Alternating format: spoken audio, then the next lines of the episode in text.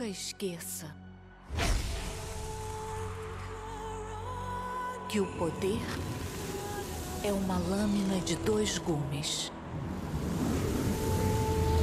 De um lado, luz, do outro, escuridão. A tentação vem quando o desespero se instala. Quando a vitória exige um sacrifício supremo. Mais uma dádiva de tal importância tem um custo. E muitos aceitam essa barganha com avidez. Os justos e os fracos terão medo de pagar tal preço. Porque não enxergam o futuro. Poder que deve ser temido, e sim aqueles que farão uso dele.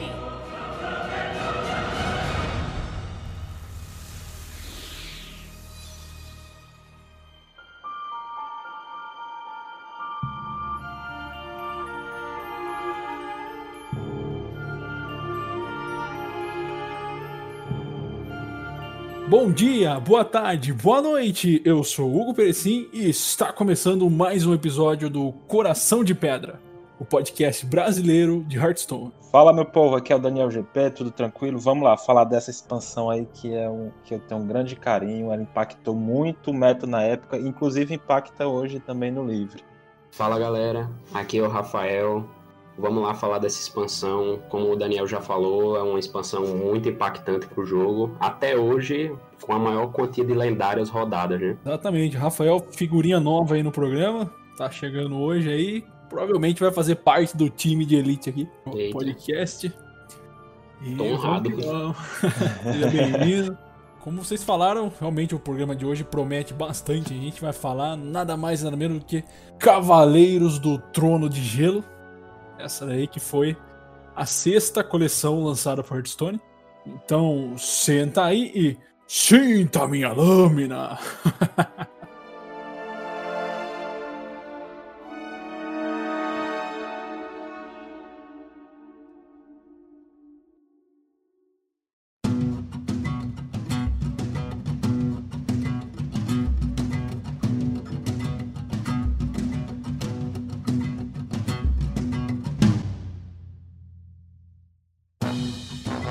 expansão foi lançada no dia 10 de agosto de 2017. Então tem um tempinho aí, apesar desse tempo, ela não foi esquecida. Diferente de algumas outras, né?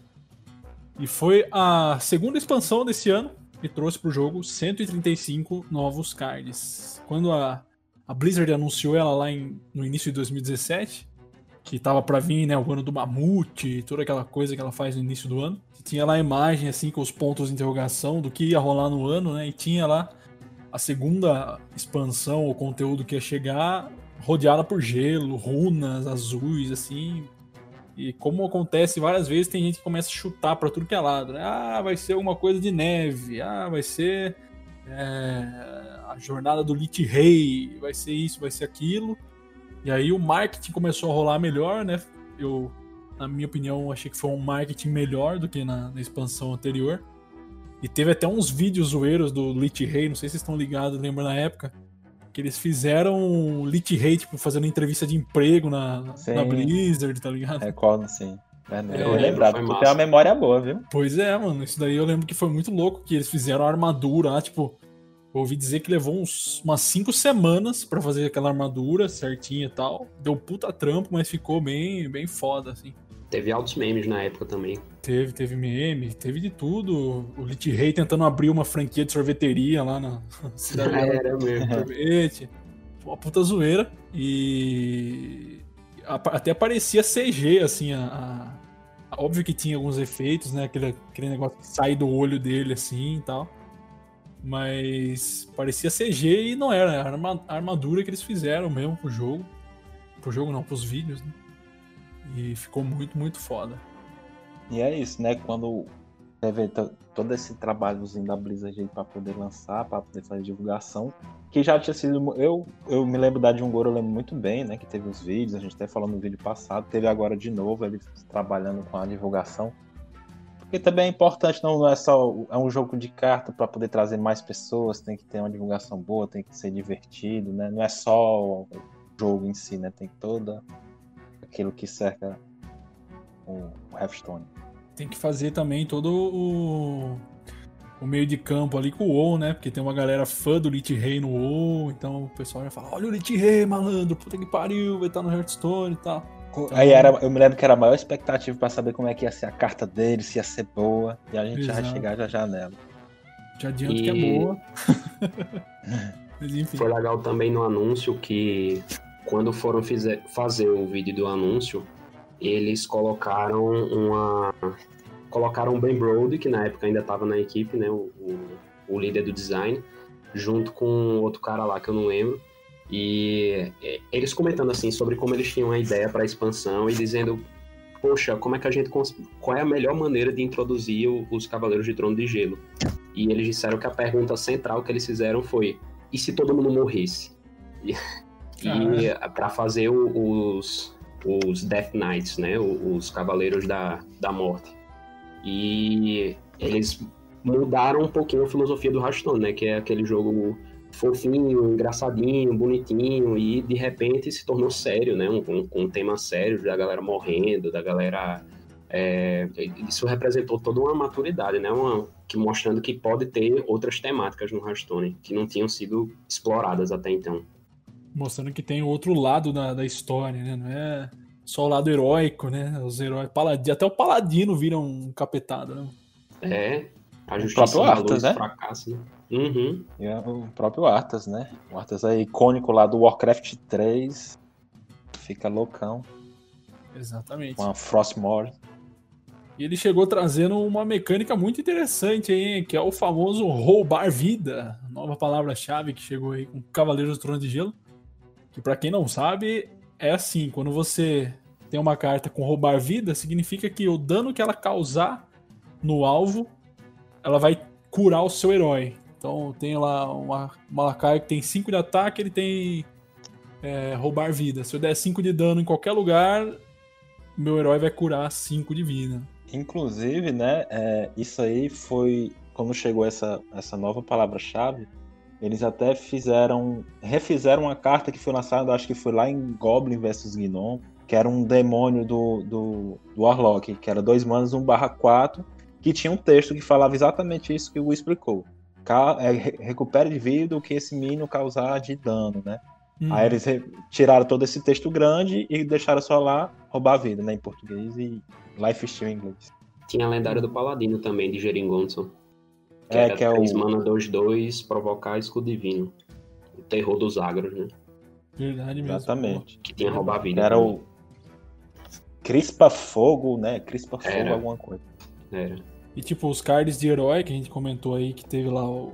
Cada herói teve sua, o seu lado morto, né? O Cavaleiro da Morte. Eles estavam relacionados com o lore da expansão, que nem o Rafael comentou aí. Então a temática era retratar, tipo, os desertos congelados lá de Northrend, pra quem joga o WoW aí.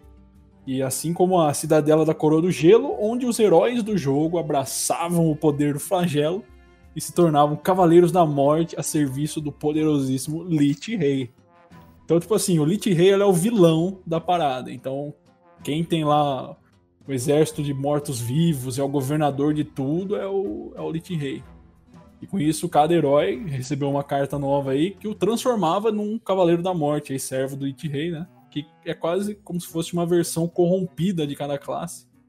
É, lembrando aí sussurros dos deuses antigos, alterando também o poder heróico. Então mudava também a, a, mecânica de poder heróico de cada herói quando você o transformava num, Cavaleiro da Morte. Inclusive é como se fosse é, esse, isso deu é, um pontapé de é, os chamados Hero Cards, né? Começou aqui. Embora a gente já tivesse o Jaraxxus lá no, no Gul'dan, né? Nosso querido Gul'dan, né, Rafael?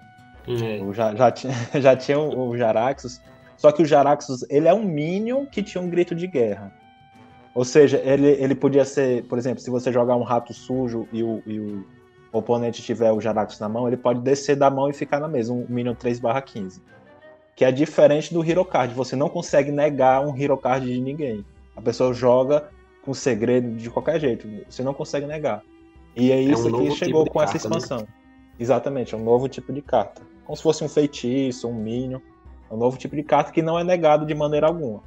Eu me lembro que teve um, um grande debate, né, se essas se essas cartas de herói eram realmente saudáveis para o jogo na época, porque assim, a gente tinha no falando de, de Magic, a gente tinha os Planeswalkers, né, que é, eram são comparáveis assim com cartas de heróis no sentido de que são tipos de carta que foram lançados depois e com muito poder que mudou completamente o jeito que o jogo é jogado. E Hearthstone ia acontecer a mesma coisa com isso.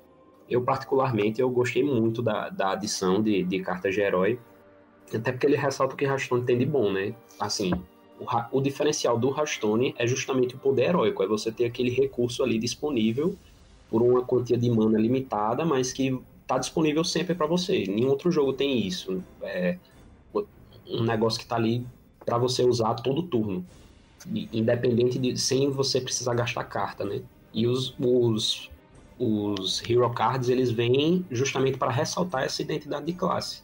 Então, acho que eles bem feitos, eles conseguem traduzir muito bem essa experiência do que é jogar com um druida, o que é jogar com um mago, o que é jogar com um guerreiro.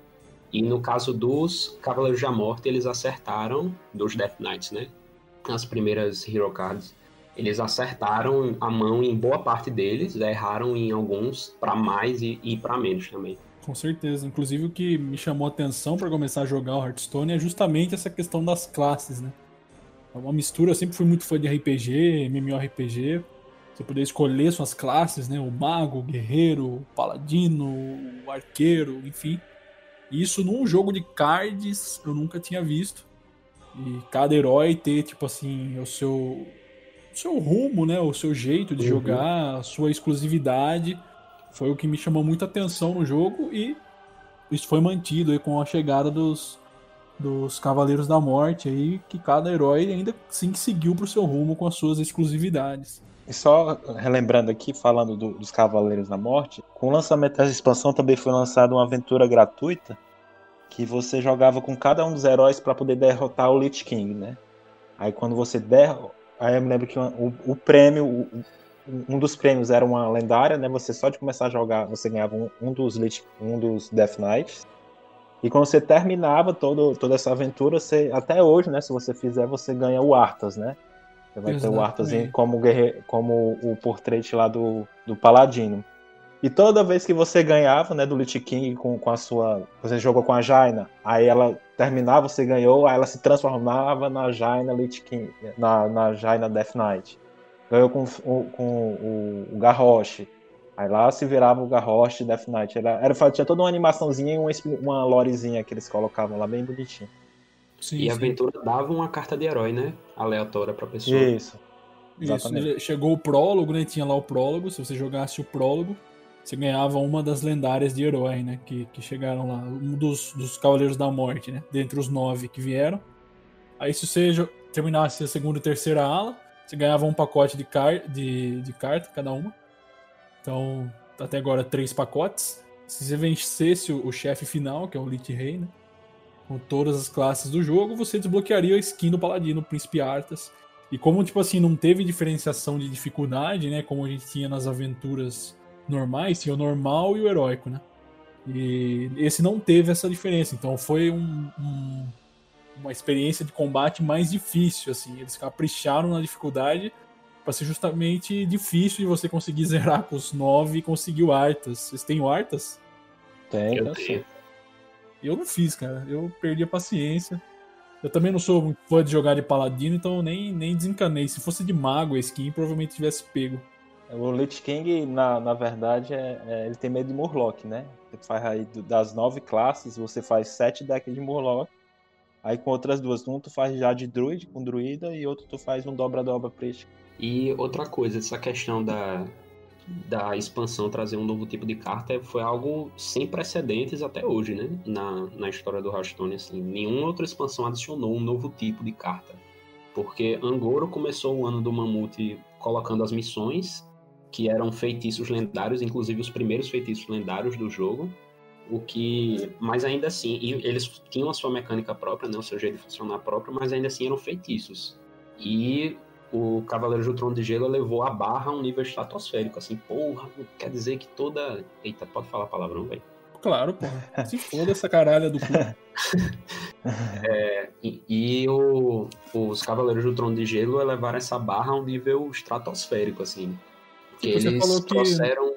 Oi? Você falou que não teve nenhuma carta nova. É, é, as tarefas tipo vieram. É, as tarefas vieram quando? As tarefas vieram em Despontar dos Dragões. Exatamente. Né? Acho que Mas foi. é bem parecido com a missão, né? Então acho que não conta. É, né? não é. deixam de ser feitiços, né? É que nem as armas lendárias. Você tem as armas lendárias, que são coisas novas também. Eu não lembro exatamente qual foi a expansão, mas a gente tá bem pertinho de chegar Foi Kobolds. Pronto. Vão chegar as armas lendárias. É a próxima, inclusive. Chegam as armas lendárias que não deixam de ser armas também. O Harrison Jones pode quebrar, a Gosma quebra enfim. Eu lembro, inclusive, que eu ia chegar justamente nesse ponto, porque a, a expansão dos Cavaleiros do, do Trono de Gelo chegou num, num nível tão grande, assim, de, de expectativa. Todo mundo tava, poxa, então toda expansão vai ter um tipo de carta novo, porque em Angora tiveram as missões, agora teve o, os, as cartas de herói, o que, que vai vir na próxima e tal. E aí, quando foi revelado que eram armas lendárias, todo mundo ficou mó decepcionado, assim, Sim. foi uma decepção. É, é difícil, né? Eles ficarem criando também. Uhum. É, apesar de ser legal, eles começaram daí a transformar coisas lendárias no que antes não era lendário, né? Daqui a pouco a moeda do jogo tá lendária, tá ligado? Adiciona duas ou três, né? Vira uma Black Lotus do Hearthstone. É, essa é top. Verdade. Rolou pré-venda também, né? Como qualquer outra expansão aí. Teve o cardback exclusivo, tudo que a gente tava acostumado a já ver. É, a temporada ranqueada, as duas seguintes né, da expansão tiveram lá os seus cardbacks. Você podia ganhar no baúzinho. Trouxe também um novo tabuleiro, que representava ali os corredores da cidadela da Coroa do Gelo. Então, tem lá muito, muito gelo, muita neve, portões, fósseis congelados. E até tipo uma espécie assim de pira olímpica para tacar fogo.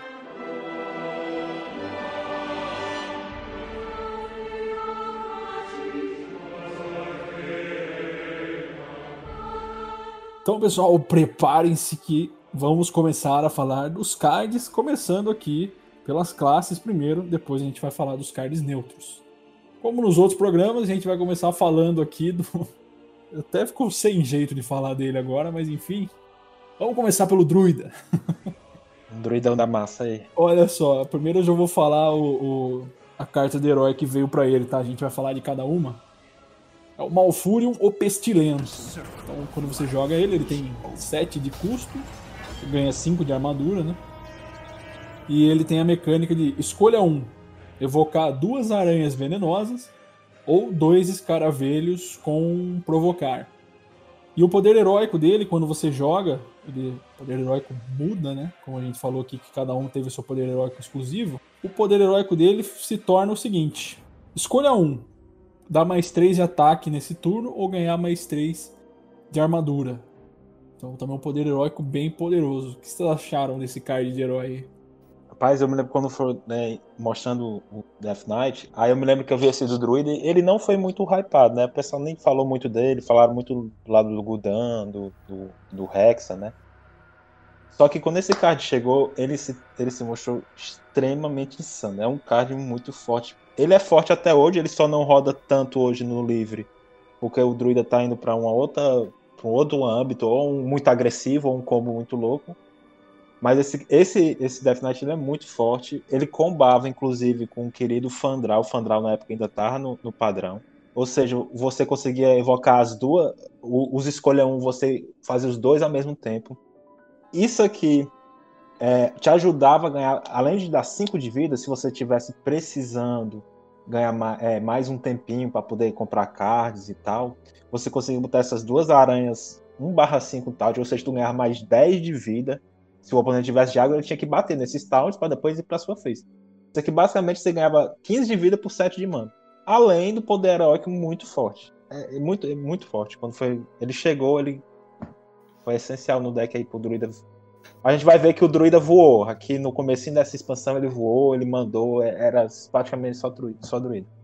É, o, como você falou, Daniel, realmente quase ninguém deu bola para essa carta de herói. Foi uma, uma, uma, que passou batida, porque ela tem um design muito simples, né? É, ela, ela não tem RNG envolvido nela, ela não tem efeitos mirabolantes, realmente. O poder dela é ou 3 de dano ou 3 de armadura.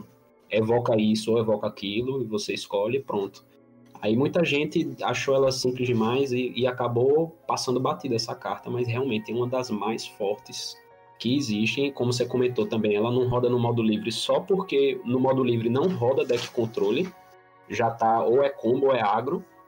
E se rodasse deck controle, com certeza ele entraria em todos os decks de druida controle, até porque na época ele entrou e, e assim, é um dos, dos dos meus Hero Cards favoritos justamente por causa disso, porque ele tem esse design tão limpo, tão simples assim, e ele acrescenta a, a, lore do druida, né? Acrescenta a, a fantasia de você jogar com o druida. Que druida é aquele cara que se transforma, que que se transforma em bicho, tem aquela sinergia com o bicho de, de tancar muito dano, é, é de ser o tanque do grupo, né? De, de tancar muito dano, de juntar muita armadura, entendeu? E foi inclusive com essa mentalidade que eles bolaram essa carta. E o melhor, não é um card quebrado, né? É um card super justo. Ele não é quebrado. É forte, muito forte, mas não é quebrado. É. Quebrada a gente vai chegar, eu posso já falar que é uma quebrada. Eu já ia falar da infestação, né? Infestação total. Essa carta, assim, que ela foi o responsável por jogar o druida lá no Tier 1. A, é, até hoje é uma magia mais forte que tem no jogo. É um 10 manas épico, ou seja, você pode ter duas no deck. Causa 5 de dano, ganha 5 de armadura, compra 5 carnes e evoca um carniçal 5/5. Insano, muito forte. E o que é que deixava ainda mais insano essa, essa carta? Na época, o druida rampava que nem criança. Ele tinha um crescimento sel selvagem por 2 de mana. Ele tinha lá o broto de jade por 3 de mana.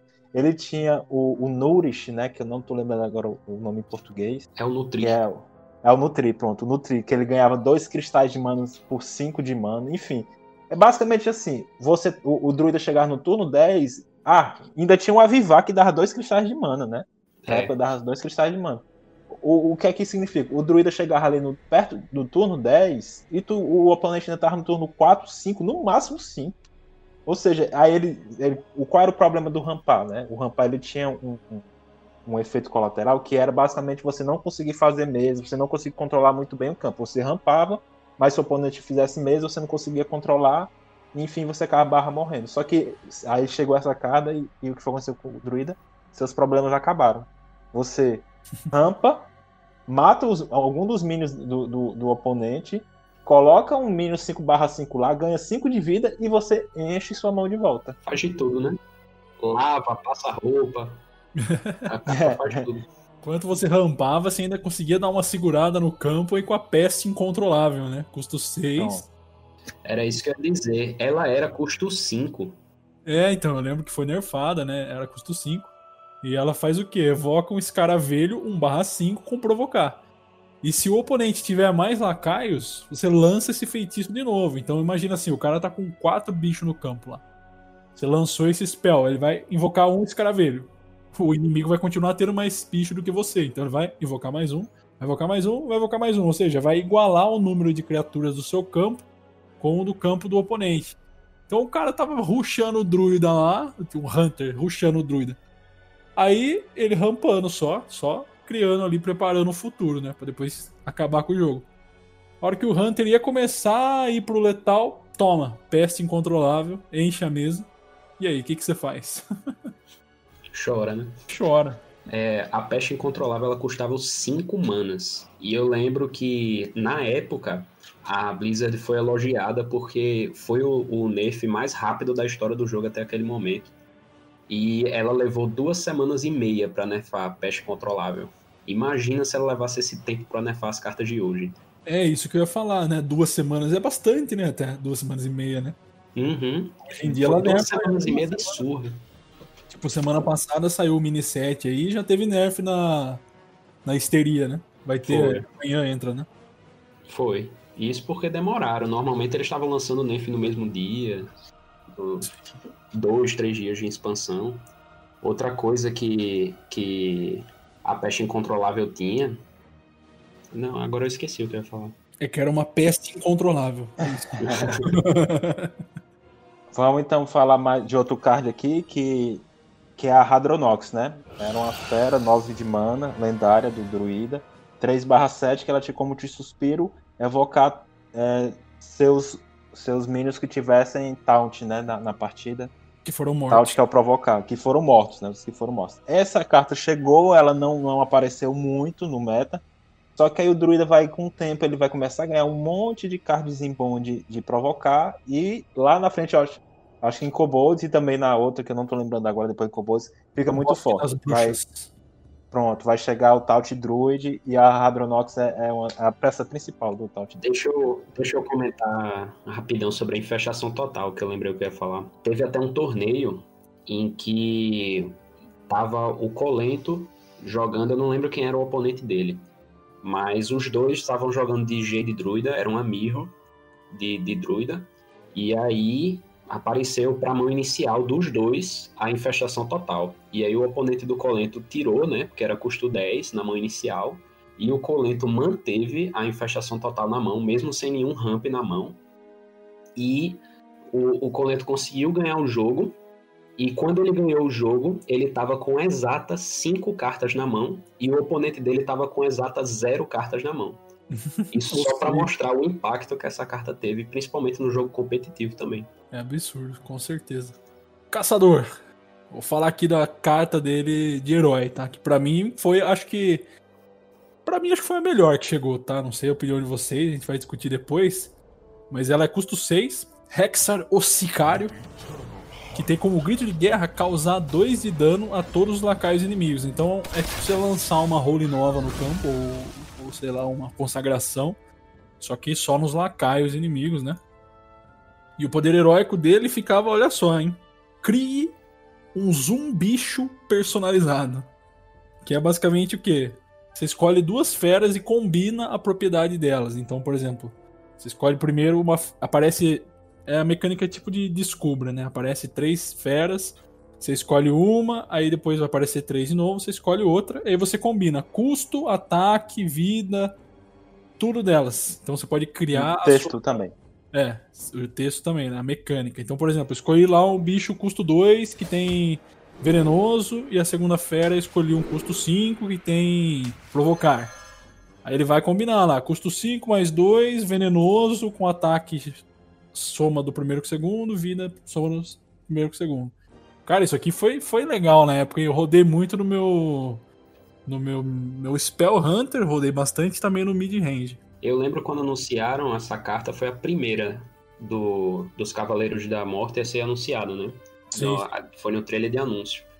E o pessoal não soube muito bem o que esperar dela, até porque, como ela foi a primeira a ser anunciada, o povo não sabia direito o que esperar de carta de herói. Então ela também foi uma carta muito subestimada para a época mas que quando ela estava perto de rotacionar, lá para meados de 2019, né, que ela, que quando ela ia rotacionar, é, ela estava em absolutamente todos os decks de caçador, todos mesmo, independente de agro, é, controle, que caçador teve uma época mais controle assim com o caçador do último suspiro, ela rodava em absolutamente todos os decks. Eu me diverti bastante dela, fazendo altas feras com rapidez, roubar a vida, que o oponente não tinha como jogar em volta nunca.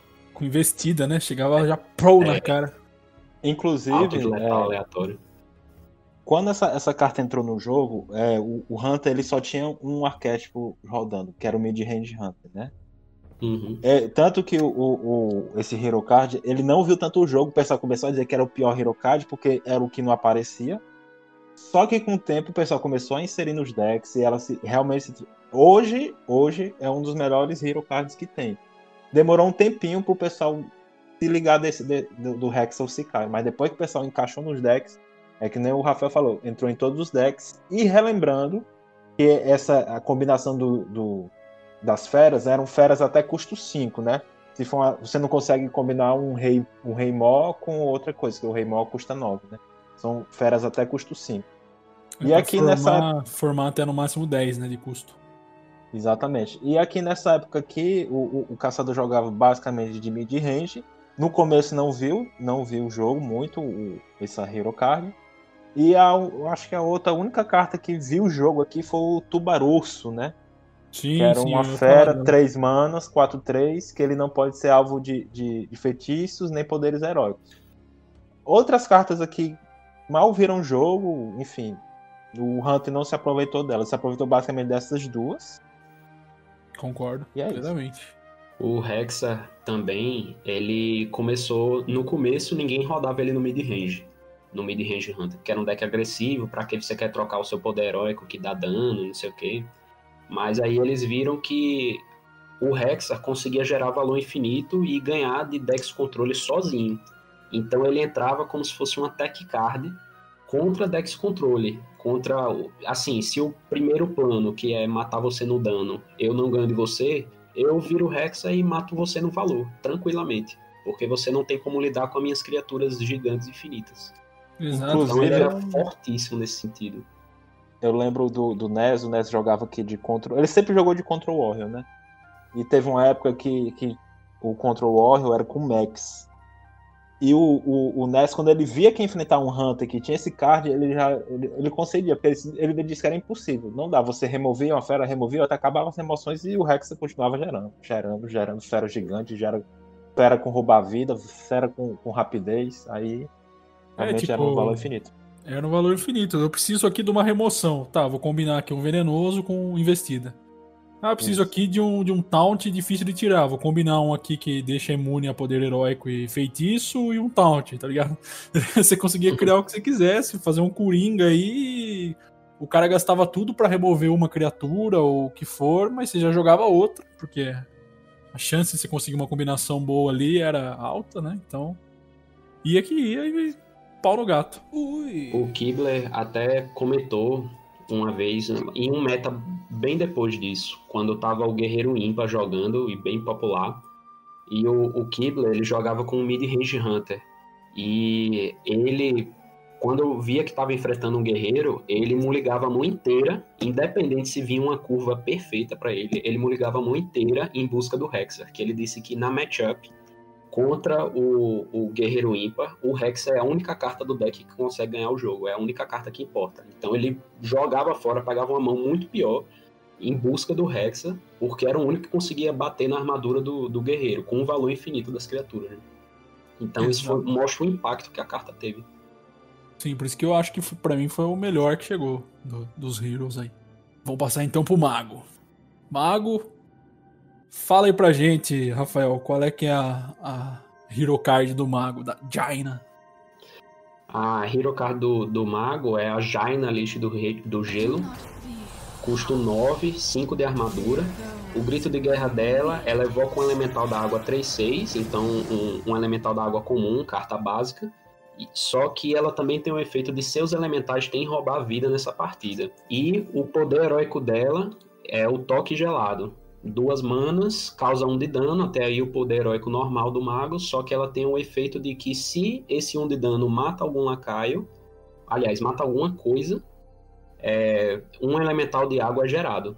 Então, qualquer feitiço que ela dava, assim, você não podia colocar um lacaio de 5 de vida na mesa à toa, porque você poderia tomar um Flame Strike, ele ficava com um de vida e ela fazia um, um elemental de água e começava a se curar. E congelar as coisas, né? Que o elemental da água também congela.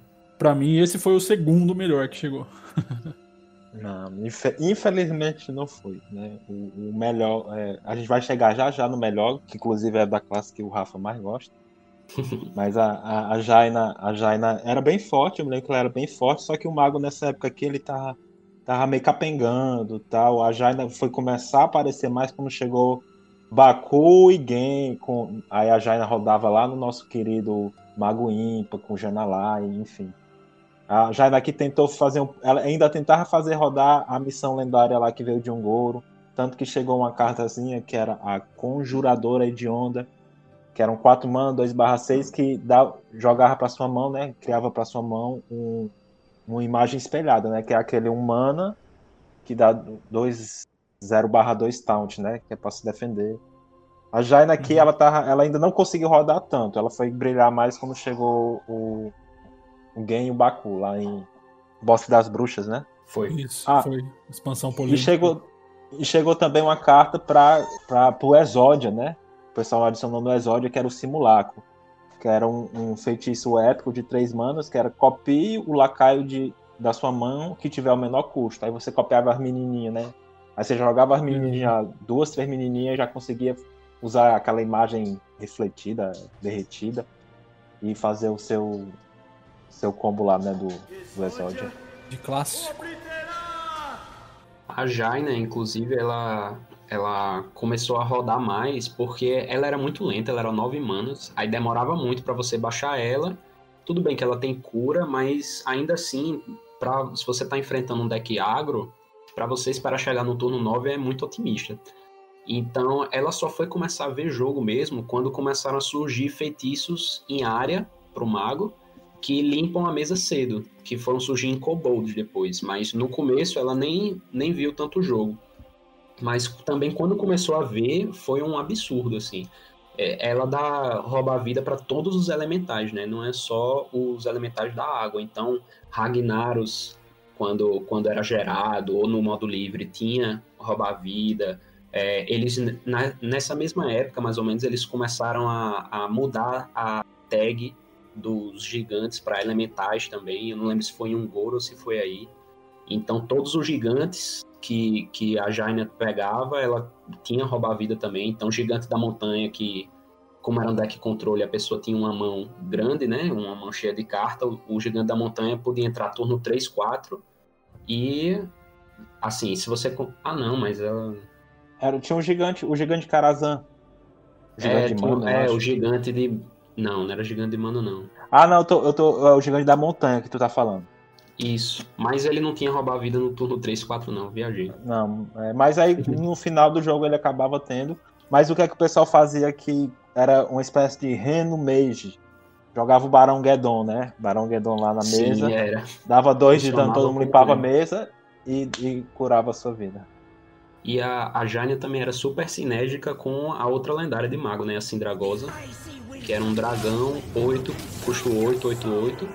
E o grito de guerra evocava dois campeões congelados 01. Eram lacaios 01 com o último suspiro, adiciona uma lendária aleatória à sua mão. Então era uma maneira da Jaina gerar elemental de água no, no late game fácil, né? Como era custo 8, você tinha como jogar a Sindragosa e dar um poder heróico imediatamente, já para pegar um elemental da água. E ao mesmo tempo ganhava valor, né? De uma lendária aleatória. É que nem o Rafael falou antes. É, é, você chegar ali no turno 9, no turno 10, com, jogando contra deck agressivo. Aqui, lembrando, Guerreiro Pirata ainda existia aqui. Ele ainda era forte aqui. Ainda não tinha acontecido nerf no, no, no Machado. Ele ainda tava forte. Ainda tinha o Druida loucão chegando no turno 10, enquanto a Jaina tava no turno 5, o Druida loucaço lá no, já no turno 10. Aí ela tava sendo pressionada. Aí, por isso que no começo não viu tanto jogo a Ja- a- é- é- o Hero Card da Jaina. A gente vai ver um pouco depois.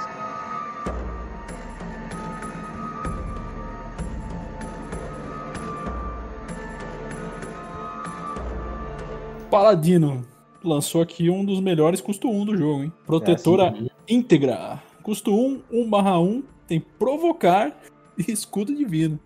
Olha só, hein? Entrou em quase tudo, né? O Paladino. Todo deck Paladino tem isso aí. Até hoje, todo deck. Se tivesse no padrão, eu com quase certeza que ele ainda tava rodando. Porque é muito bom. Eu me lembro que o Creep, na época, ele falou que na época era o melhor drop 1 já lançado do jogo. Eu não sei se é hoje, que já chegou muito drop 1 bom. Mas com certeza tá no hall dos melhores. Nada a dizer, só amores. tá aqui. É foda essas coisas. Porque ah, tem tipo aquele 1 barra 1 que é provocar. É 1 barra 1 ou 1 barra 2 do, do clássico? Barra lá? 2. Um Barra barra Barra dois. 2. E tipo, ele é custo 1. Aí você tem um custo 1 que é tipo 1 barra 1 com escudo divino, tá ligado? E taunt. Meio que acaba inutilizando uma carta, né? Quando chega outra. É pra uma acontece classe, né? Porque o outro é neutro. Sim, sim, mas tipo, acontece direto esse tipo. a- a- surge comparação assim em fórum, em página, direto. Tipo assim, eles Uhum. anunciam uma carta e o cara fala. É, mas olha essa daqui que já existe. Tipo, vamos supor, o, o dinossaurão lá, custo 2, 3 barra 2, e ele é só isso. É uma fera. Aí você tem milhares de curso 2, 3 2 que tem efeitos muito melhores, tá ligado? Então você deixa meio inútil a outra carta. Geralmente utilizam até aquele macaquinho do básico, É, que é isso que eu 3 ia manas dizer. 1 barra 4, fera. Ele é só isso. Aí já chegou o, lá o, com provocar. Tarkriep. Já chegou o Tarkrip, já chegou aquele fora da minha selva lá, uma torta, tortolana lá que descobriu um novo Taut. Então, só pô, vai chegando custo 3 melhor e ele fica, vai ficando pra trás, né? O pessoal É. faz muito meme com isso. Eu ia É, mencionar isso, que tem uma parte da comunidade que toda expansão gosta de caçar qual é a carta que. Toda expansão tem uma carta que é melhor que esse macaco. Toda expansão. Aí, É. Toda vez a galera fica esperando lá pra marcar o X. Beleza, a carta é melhor que o macaco. Sim, sim. Pois, dizer. Agora, agora eu vou falar também do. Não é um dos melhores é, Death Knights, mas eu joguei muito com ele e jogo, gosto demais dele. Que é o Uther da Lâmina de Ébano. Ele é um 9 manas, que dá 5 de armadura, que ele tem como grito de guerra equipar uma arma 5/3 com roubar a vida. E ele também muda o poder heróico, né, dele. O poder heróico dele vira o, deixa eu só ver, que é os quatro cavaleiros, né, The Four Horsemen. Ele tem como poder heróico gerar um cavaleiro, como se fosse um cavaleiro do apocalipse, né? Que é, é- ele é 2 manas, 2 barra 2. Se você, porventura, conseguir evocar os quatro na mesa, você destrói o, o herói inimigo, né? É, tipo, tem que estar os quatro ao mesmo tempo, né? Na mesa. Exatamente. Os quatro ao mesmo tempo na mesa. Na época que foi lançado, era muito difícil conseguir fazer esse, esse combo, né? De colocar os quatro heróis na mesa. Até hoje é bem difícil fazer, embora seja tenha facilitado um pouco. Então o Ultra ele entrava mais aqui como uma carta mesmo de para você ganhar um tempo, né? Você, você equipava uma arma, você ganhava 5 de vida, se você tivesse perdido, você trocava né, no, no então batia no herói inimigo, ganhava mais 5 de vida mesmo. Então ele, era, ele foi utilizado mais nesse sentido. Depois, com o tempo, ele começou a ser utilizado para fazer o combinho com os quatro cavaleiros lá, os, four, The Four Horsemen. E era um, um- Nessa época aqui, o Paladino tinha um deck que é o que já vinha de um ouro, que era o mid-range. Que a gente tinha um Tarim. Tarim destruindo o jogo. Tarim simplesmente destruiu o jogo aqui. O Paladino ficou na crista da onda aqui muito tempo por causa do Tarim. Eu queria falar do, do campeão da lâmina gélida. Sim, Que ele é custo 4, 3, 2, tem investido e roubar a vida. Eu acho que essa foi a última carta com investida que a Blizzard lançou. Eu não consigo me lembrar de mais nenhuma. Caim, lá do De- Demon Hunter. Ah, foi. É todo quebrado aquela. Aquela ali. Ele tinha o mesmo problema da Jaina, né? Ele era custo 9, demorava muito pra chegar nele. E assim, você tinha que controlar a mesa nesse meio tempo, tinha que controlar pra pra conseguir os quatro cavaleiros. Só depois de muito tempo que foi o combo dele foi conseguir rodar, né? Com aquela lendária de Geringonça e com mais sinergia pra conseguir moedas Sim. fazer a lendária de Geringonça funcionar. Aí ele conseguiu usar o poder heróico quatro vezes no turno. Inclusive, depois, quando chegou lá no ringue de Rastakan, com a Shivala, né? Porque a Shivala conseguia gerar vida. Você tinha aquele, aquele tipo prefeitozinho que parecia um zumbi que jogava os minions de volta pro, pro, pro seu deck. Aí você conseguia colocar os cavaleiros. Uhum. Só que aí, de novo, é RNG. Às vezes você tá com o cavaleiro na, na mão, aí você dá o, o Hero Power lá, se vinha o mesmo cavaleiro. Era um saco, pelo amor. de Deus. É. O Uther, ele foi ver jogo aí, no, no final da expansão mesmo, em, em ringue de Rastakan, já prestes a rotacionar, que ele virou um deck de verdade mesmo. Eu digo ele Exato. porque ele é um dos um dos hero cards que exige que você construa um deck ao redor dele. É diferente do Rex, é diferente do, do Malfurion, que eles são cartas de suporte, independente do que você esteja rodando, eles são bons, né? O Uther exige que você construa um deck ao redor dele. Aí ele só foi rodar mesmo lá perto do final da expansão. Ele foi a lendária grátis que eu tirei, inclusive, na aventura. Eu fiquei tão triste. O meu, eu acho que na época eu tirei o do Priest. Quando eu Ah, abri é ganhei. Eu tirei o, me- o melhor que a gente vai chegar já já, que foi o Guda. Hum. O Priest, pô, pastor metralhadora. Não, mas não é o melhor. É, Não, não, é o melhor. Vamos falar Inclusive então a gente vai Priest. falar agora, né? Vai falar agora do Priest. Exatamente. Anduin, o ceifador sombrio. Custo 8. Ganha 5 de armadura. Acho que todos ganham 5 de armadura, né? uhum. Você usa o, o carta do herói e você ganha 5 de armadura de todos, né? E o grito de guerra dele era: destrua todos os lacaios com 5 ou mais de ataque. Então é como se você castasse uma palavra sombria desgraça. Você jogava ele. E o poder heróico dele ficava como 2 de mana, né? Caos e 2 de dano. Depois que você jogar um card, você recarrega esse poder. Então o Daniel tem boas histórias aí, né?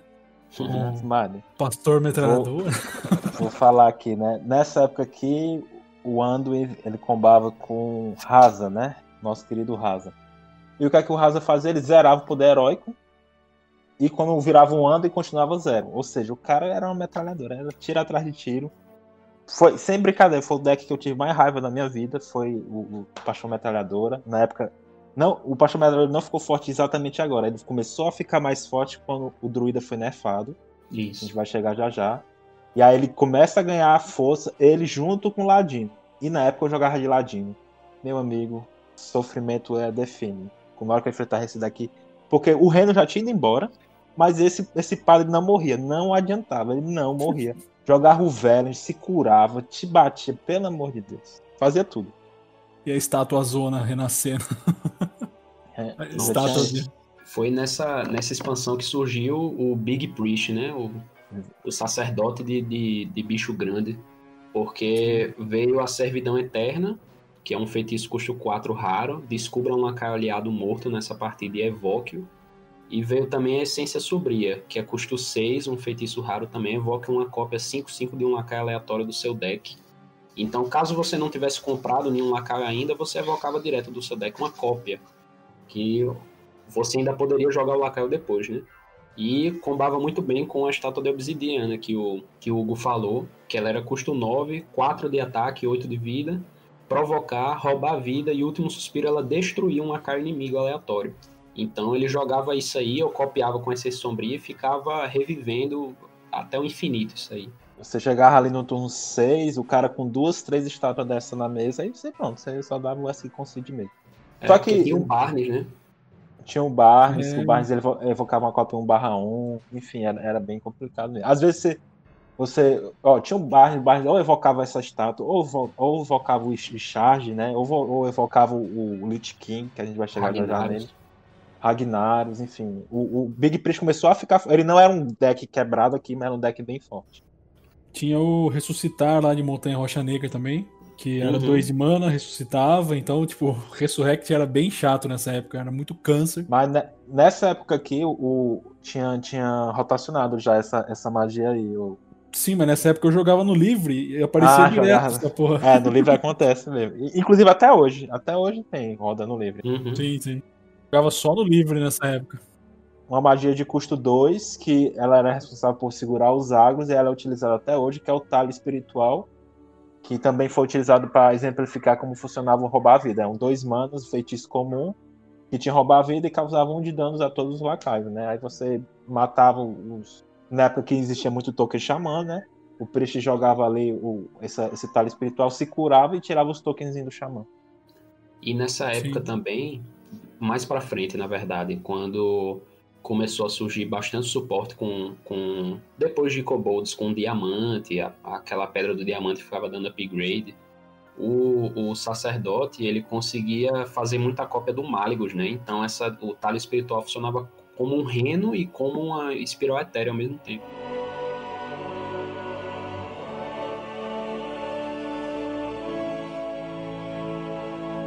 Vou passar pro Ladino, Daniel, fala aí que é o seu, seu Vamos xodó. lá. Vou falar aqui da Death Knight Ladino, que é a Valira Anefasta. Que ela tem como grito de guerra.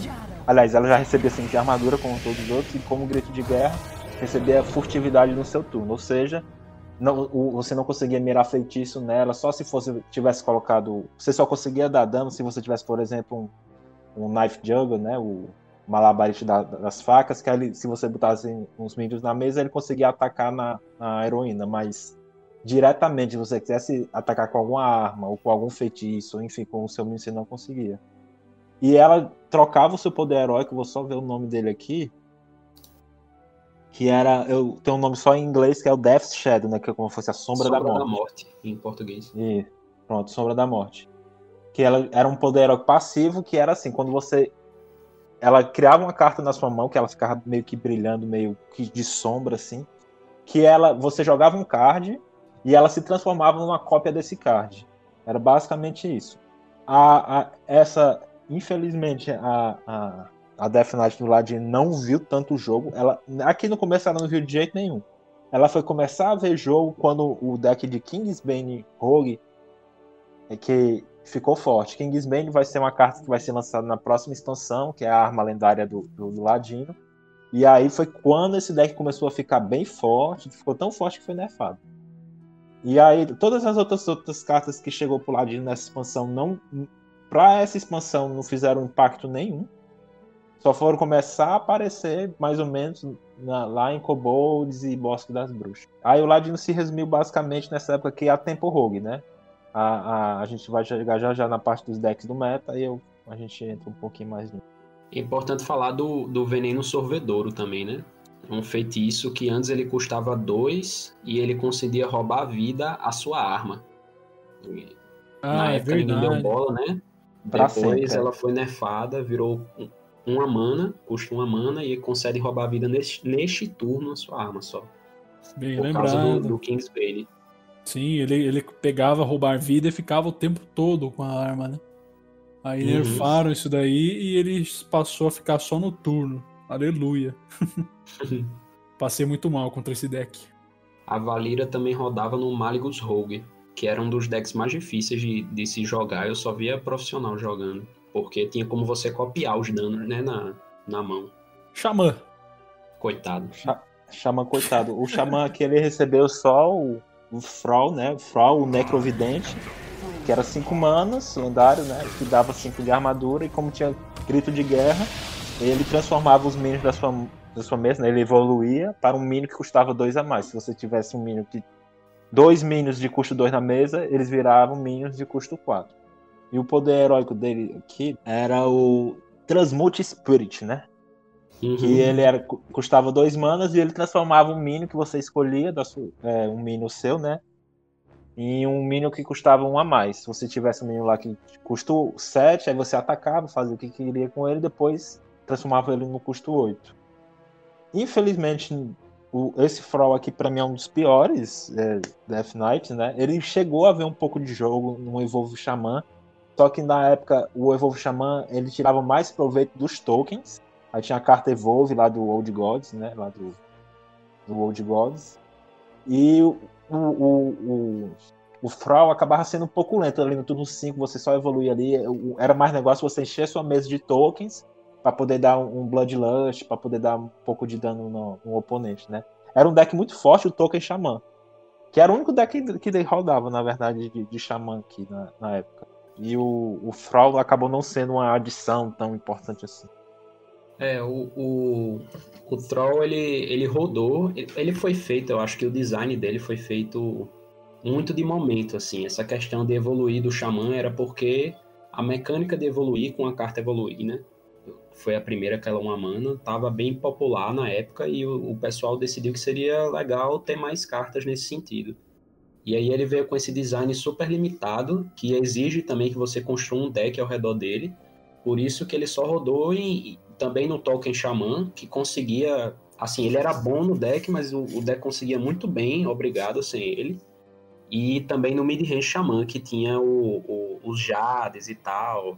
Ele também ficava evoluindo os Jades e ficava evoluindo as coisas. Era, ele era forte, mas não era, assim, nada excepcional. O deck conseguia tranquilamente fazer o trabalho sem ele.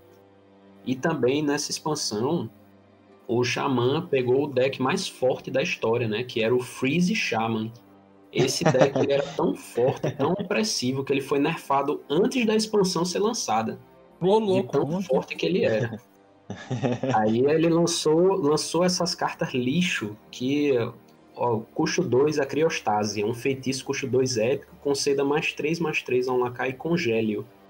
É, a mecânica, o lance do Xamã nessa expansão era ficar congelando os próprios lacaios ou, ou o lacaio do oponente, sendo que ele não tem sinergia nenhuma para isso, tem pouquíssimas cartas dele que congelam, só veio nessa expansão, né?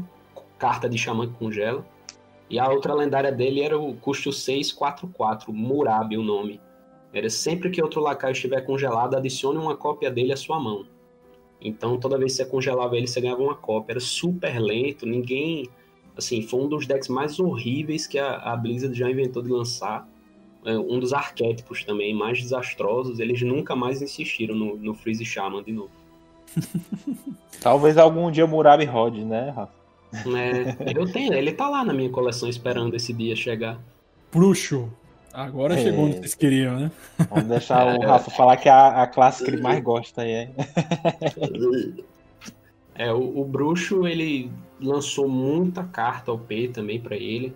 Lançou primeiro a, a carta de herói que eu considero a mais forte, de longe, assim, para mim. O, é o Gul'dan, o Furta-Sangue, custo 10, 5 de armadura, né? Como todos os outros. E o Grito de Guerra, ele evoca todos os demônios aliados mortos nessa partida. Então, todos os demônios que você lutou tanto para matar, todos eles retornam com, com o Gul'dan. E o poder heróico dele se torna o Sifão da Vida, que é custo 2, é, causa 3 de dano. Só que esse 3 de dano tem roubar vida também. Então ele fica como se fosse uma mordida de um vampiro. Ele causa 3 de dano e você se cura ao mesmo tempo. Então todo o dano que você causou também né, durante toda a partida, ele vai começar a, a, voltar, né? Vai começar a inutilizar todo o trabalho que você fez. Pensando melhor, eu acho que o, o do bruxo é o mais roubado mesmo de todos. É, é, é o, mais, é o mais forte, só que, é, lembrando, nessa época aqui, aí o bruxo ele era a pior classe de um Goro, e aí eles lançaram como o Death Knight mais forte, só que nessa época aqui, o, o bruxo tava meio que capengando, não conseguia fazer rodar bons decks. E aí, só que aí vão chegar novos, novos cards que a gente vai ver nas próximas expansões e o bruxo vai simplesmente destruir. Porque ele não é outro que não vai morrer. A gente vai ter o Kubilok, vai ter o, o, o bruxo de recrutar que a gente vai ver lá quando chegar, acho que é Kobolds, né? Chegar Kobolds. Uhum. E o Bruxo também ganhou o que eu considero até hoje uma das melhores remoções de área. Se não é a melhor, é uma das melhores. Que é o Profanar. Que é um feitiço raro, dois de mana, que ele causa um de dano a todos os lacaios. Aí se algum morrer, ele repete, ele relança o feitiço e vai matando todo mundo. Era basicamente o bruxo se preocupava em fazer uma escadinha de vida, né? Se estivesse enfrentando o deck agro é normal ter um, ali o, o, deck agro ele fica até o turno 4 com menos de 1, 2, 3 de vida.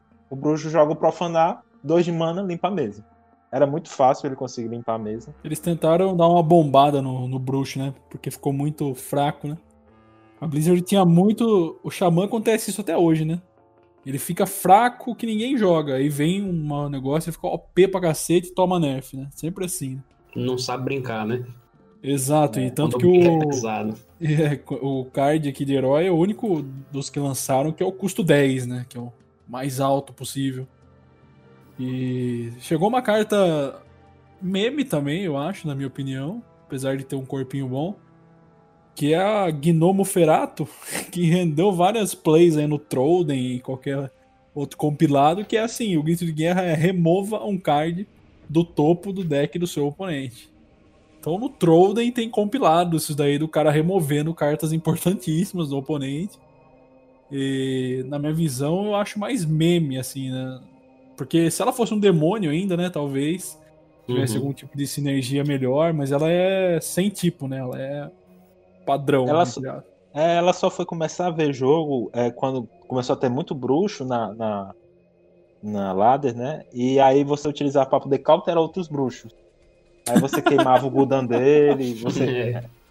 você queimava o Gudan dele, porque por falta de um drop 2 melhor, eles jogavam Gnome Ferata e às vezes combava com Bran, né? Você jogava com, com Bran, você queimava, enfim, duas cartas do oponente.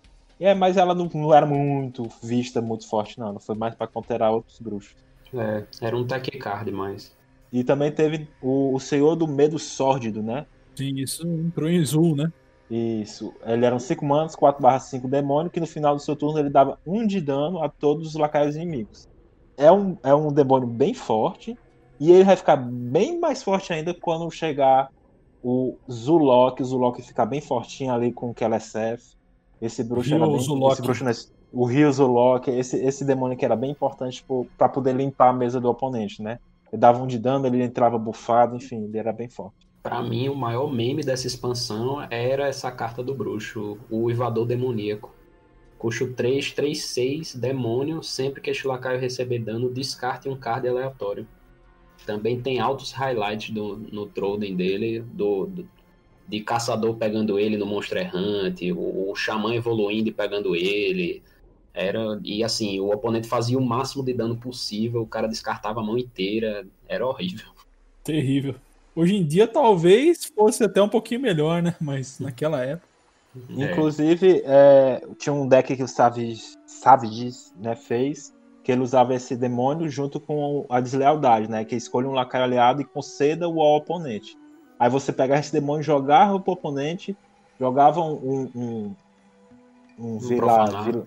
é um profanar e começava. Aí o oponente descartava a mão inteira, né? Mas aí também era um deck muito difícil de fazer rodar direitinho. Guerreiro. Pra mim, acho que o pior é Hero Card. Não sei se vocês concordam. Uhum, eu acho concordo. que vi uma vez ou duas no máximo, assim, estourando. Que é custo 8, né? O Senhor do Flagelo Garrote. E o guild de guerra é equipe, a arma Lamento Sombrio 4/3, que também causa dano aos lacaios adjacentes. E o poder heróico dele ficava como causar um de dano a todos os lacaios, né? Como se fosse um, re- um redemoinho. Que não tinha. Você não conseguia tirar valor nenhum disso. Não era nada. Era um de dano em todo mundo. No turno 10, né? 9 ou 10 que você ia dar isso aí. Você não fazia nada. Tirar um de dano nos, nos minions bem grandão. Ou você tinha morrido, ou então era um Jade Druid com os- os Jade tudo gigante. Se ainda existisse o, o deck de montinho, talvez, né? É, talvez existisse. O guerreiro aqui passou mal. Ele só não passou mais mal aqui. E todos esses caras que foram lançados pra guerreiro nenhum viu o jogo. Na época, né? É, por quê? Porque guerreiro era basicamente pirata. O pirata tava muito forte. Nenhum desses, nenhum desses caras que foram lançados pra guerreiro nessa expansão foi utilizado pra fazer nada pro guerreiro. Tanto que quando Foi, nerfaram o pirata, que vai ser já já, vai chegar o nerf dos piratas, é, o deck o guerreiro sumiu. Sumiu e ficou muito fraco. Mais pra frente, né? A gente viu aparecer em alguns decks a Forja das Almas, né? Custo 2. É, Compre duas armas do seu deck. A Lâmina Sangrenta, né? Custo 4, uma arma, 2/2. Grito de Guerra e Último Suspiro. Cause um de dano a todos os lacaios. Mas acho que só essas duas, né? O resto. É, e essa quatro manas com, com esses. Essa arma quatro manas é porque é pela falta de outra, né? De Outra arma de quatro manas. O guerreiro sempre tem uma arma boa de quatro manas ali. E como não tinha outra, ele foi usando essa aqui, mas era muito. O guerreiro, quando le- ganhou o nerfzinho no- nos piratas, aí ele desandou. A, a temática do guerreiro nessa expansão foi justamente causar dano aos próprios lacaios, né? Que é uma, uma temática bem, bem lixosa, né? Convenhamos. O- os Na lacaios época do deles- Montinho era boa. É, só, só nesse mesmo. Conseguia ganhar investida, né? Se tivesse a, a aquela guerreira. do Brado O Guerreiro. Arsong lá. Mas nesse caso do guerreiro, foi ver um, um bocado de carta estranha, né? Que você não sabe direito como funciona, como você vai tirar proveito disso. É, umas cartas com status ruins, mas que ganhavam efeitos quando causavam danos nelas. Era, era muito estranho. Essa lâmina sangrenta, ela rodou mais pelo efeito de, de limpar a mesa, né? Ela era muito importante para limpar a mesa, igual o talho espiritual era no priest, no, no sacerdote. Ela conseguia dar dois de dano na mesa todinha e, e você ainda batendo com ela. Era, ela salvava muitos decks, assim, principalmente no, no deck de, de missão de guerreiro, que você tinha que jogar provocar e tal. e Quando vinha um agro, ela ajudava bastante a limpar. A, a carta de guerreiro que, para mim, é, é o destaque, é, é essa custo 2 chamada Mão do Morto. Que ela coloca uma cópia da sua mão no seu deck. Ou seja, se você tem o- duas mãos do morto na mão e usa uma, é, você coloca outra cópia da mão do morto e pode ir infinito, né? Você nunca sofre fadiga e você tem cópias da sua mão infinitas. Que gerou o deck do guerreiro de que a gente chama de ciências de foguete, né? Porque você precisa ter 400 de QI para pilotar aquele deck. E ele ficava ganhando armadura infinita e limpando a mesa infinita e você tinha que calcular quando você ia usar a mão do morto para copiar, o que, que você ia pôr no deck, o que que estava faltando comprar, era um, era um absurdo. Ela tinha sinergia com essa outra carta de guerreiro, custo 2, pode vir, bring it on, né, em inglês. Que é receba 10 de armadura e reduz o custo de lacaios na mão do oponente em 2. Então, esse deck se baseava em ficar ganhando armadura desse jeito, um monte de cópias de, dessa carta de pode vir, e ficar segurando o jogo até o oponente cansar. Era tá campo, né, velho? É louco. inclusive, inclusive é, é, eu enfrentei exatamente esse guerreiro que o Rafael tá falando. Foi meu final boss na minha primeira vez que eu consegui chegar no Lenda. Na época o guerreiro era a pior classe. Aí eu, quando eu vi que, que eu ia enfrentar guerreiro, eu fiquei até feliz. Olha o guerreiro. Só que o canalha lá, ele tava simplesmente limpando minha mesa o tempo inteiro, não morria, não morria, pronto, eu vou perder agora, mas graças a Deus deu certo.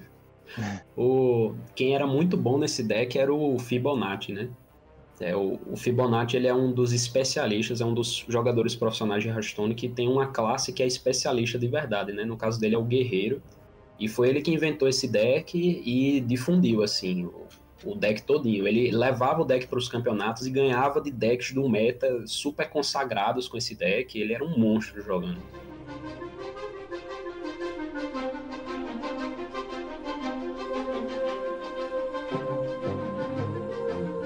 Falando então aqui das cartas de classe, vamos passar agora para as cartas neutras. Toda vez eu me Bora. confundo na hora de falar isso. Uhum. Mas falando aqui dos custos 1, a gente vai citar né, só as mais importantes. Antes de falar da custo 1, vamos falar da custo 0, que era o pinguim esquiador, que era 0 uhum. mano 1 barra 1, fera.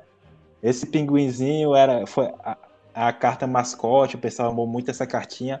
E vai. Tu quer saber qual deck que ela rodava? Pois não. Rodava no Mid Range Hunter e rodava uhum. no Pastor Metralhadora, viu? Pastor Metralhadora fazia uso de, dos pinguinzinhos, porque você jogava zero mana, o poder heróico era zero. Você dava 2 de dano, aliás, 4 de dano por zero de mana. Na época eu jogava de Mid Range Hunter, eu coloquei ele no deck também. E o deck ficou pior, mas ficou melhor em questão de moral, né? De, é, de pessoal. Fofura. Então, por isso que eu passei reto, porque para mim essa carta só vinha de, de, meme quando dava devolve na minha criatura custo 1, tá ligado? Tinha uma carta que custa 1 que eu nem ia falar, mas eu acho que no momento atual que a gente tá vivendo aí do livre, vale a pena. Uhum. Que é o Lavrador Desgraçado que quebrou o jogo no modo livre aí, né? Sempre que esse lacaio atacar, cause 2 de dano ao herói inimigo. E aí teve o combo aí do Morta-Voz com o Lavrador Desgraçado, junto com a Histeria aí que chegou no mini set há pouco tempo. Que faz o combo louco aí de matar o oponente, porque o Lavrador fica imune, fica atacando igual um louco e é isso. Vou falar também de outro custo 1, que era veterana do Acros. Que era 1 mana, 2 barra 1, lacaio comum, que tinha como grito de guerra, conceder mais um de ataque a um lacaio aliado. É que, é que o pessoal chama isso aqui é como se fosse a, o sargento lá, o sargento do. Que, sargento que é do classe. Sargento abusivo. Esse aqui é o sargento abusivo balanceado, né?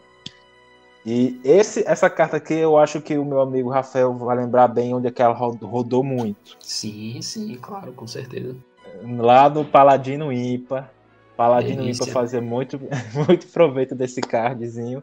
Ela não viu tanto o jogo agora no começo, mas quando chegar Bosque das Bruxas, pode ter certeza que se você fosse enfrentar um Paladino ímpar, ele ia ter duas cópias desse no deck. Passando aqui pro custo 2, eu vou falar aqui o principal já, que é o Príncipe Keleseth. Tem que falar com, com a linguinha no dente, né? Keleseth. Que o grito de guerra dele é: se não houver cards de custo 2 no seu deck, você concede mais um de ataque, mais um de vida a todos os lacaios do seu deck, né? Então, Zulok.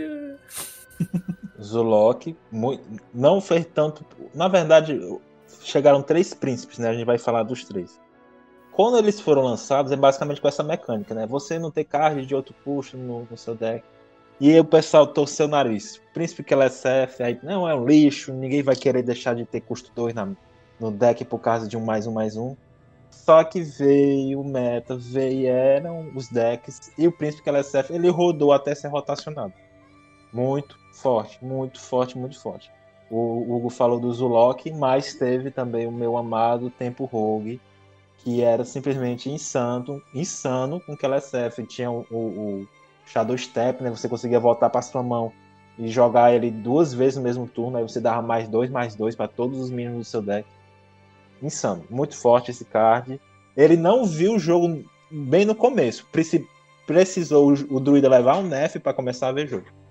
Mais algum outro custo 2 aí que vale a pena?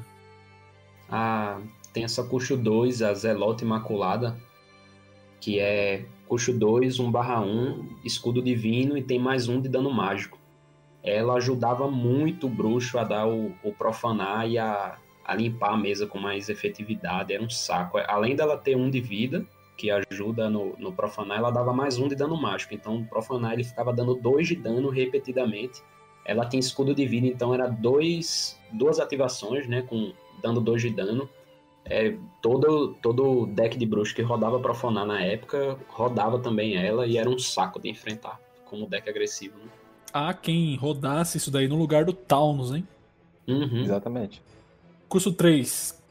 Carniçal Feliz. Inclusive teve, teve uma época que deram ele dourado, não teve uma, uma parada Exatamente. assim? Tem umas cópias dele dourado.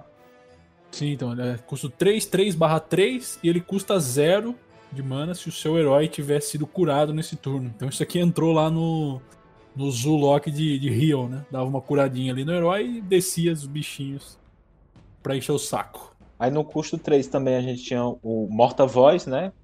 Que ele não ele tentou entrar no tempo rogue, esse Morta Voz, que era um, era um, um lacaio de 3 de custo, 2/4 comum, que tinha como grito de guerra é, conceder imune ao lacaio aliado durante o turno, né? O turno que você tivesse jogado Morta Voz. Tentaram fazer rodar um pouco no tempo rogue isso aqui, só que ele não se mostrou tão forte. Aí ele foi aparecer agora de novo, né? Com esse combo que o Hugo falou do Lavrador Desgraçado. É o, o Príncipe Taldaran, ele era custo. Ele é, né? Custo 3, 3 de mana, ou 3 de ataque, 3 de vida. E grito de guerra, se não houver cards com 3 de custo no seu deck, transforma em uma cópia 3-3 de um lacaio. Então ele você joga e ele se transforma em uma cópia 3-3. Rodou muito no bruxo de cubo. Você cubava alguma coisa, né? Comia com o cubo e copiava junto, copiava os últimos suspiros dele, copiava qualquer coisa com o último suspiro nisso. O, o Void Lord copiava isso. Enfim, era era uma carta que ajudava até demais o bruxo a fazer o que ele já fazia muito bem, que é colocar últimos suspiros fortíssimos na mesa. É como se fosse um, um nível de utilidade igual aquele custo 3 do Priest, né? Que pega o último suspiro de um lacaio inimigo, só que esse você meio que se transformava num. É, fica uma cópia. Exato. E é de um lacaio, não, é, não precisa ser um lacaio aliado, né? Então se o, o seu oponente jogasse alguma coisa que você achasse bacana, você podia ter também. Exatamente. E, inclusive, por exemplo, como é uma cópia, se ele se transformasse, por exemplo, no, no Void Lord, né, que a gente vai ver nas próximas expansões, ele tinha, ele ficava com a tag demônio e ele era ressuscitado do Gudan. Ou então, do Nizoff, porque tinha o último suspiro. Uhum. Custo 3 não teve mais nenhum que viu o jogo. Aí a gente chega no custo 4. No custo 4 tem o Arfus, né? Que é o cachorrinho lá do Lich King. Que é uma fera. 4 manas 2/2 lendária, que ela tinha como último suspiro adicionar um card de Cavaleiro da Morte à sua mão, aleatório, né? A gente vai, quando a gente for falar do Lich King, a gente vai falar desses cards, esses, esses cards de Cavaleiros da Morte. Eram cards bem fortes, que podia curar, que podia limpar a mesa, enfim, que, que podia dar dano em área. Só que, como essa, essa fera aqui era bem fraquinha, tinha o corpo bem fraquinho, 2/2, era uma jogada de tempo muito fraca para você receber uma carta aleatória para mão, aí acabava não valendo a pena, não acabou nem vendo tanto jogo. A gente falou mais porque era a cartinha mais, mais fofinha assim da expansão. E era o último Junto suspiro, né? Era ainda o último, suspiro. último suspiro. Tal. Se fosse grito o... de guerra, né, era melhor. A gente ainda tinha um Priest aqui que tinha poção da loucura, que conseguia roubar esses lacaios que tinha dois de, de ataque. Aí ele podia acabar pegando o seu, seu Arfus e ficando com, com o card lá de Cavaleiro da Morte. O que era legal de fazer era pegar o Arfus com o poder heróico do Hexa. Isso. Pra combinar é, ele com alguma outra fera, era muito legal. Que Sim. aí ele podia ficar com um status respeitável, né? Fazer alguma outra coisa, e ainda de quebra te dava uma carta de, de Cavaleiro da Morte. Sim, sim, certamente. De custo 4, acho que o mais polêmico aqui da época foi o Extratores de Saronita, né? Uhum que na época ele tinha o grito de guerra de evocar uma cópia dele, né?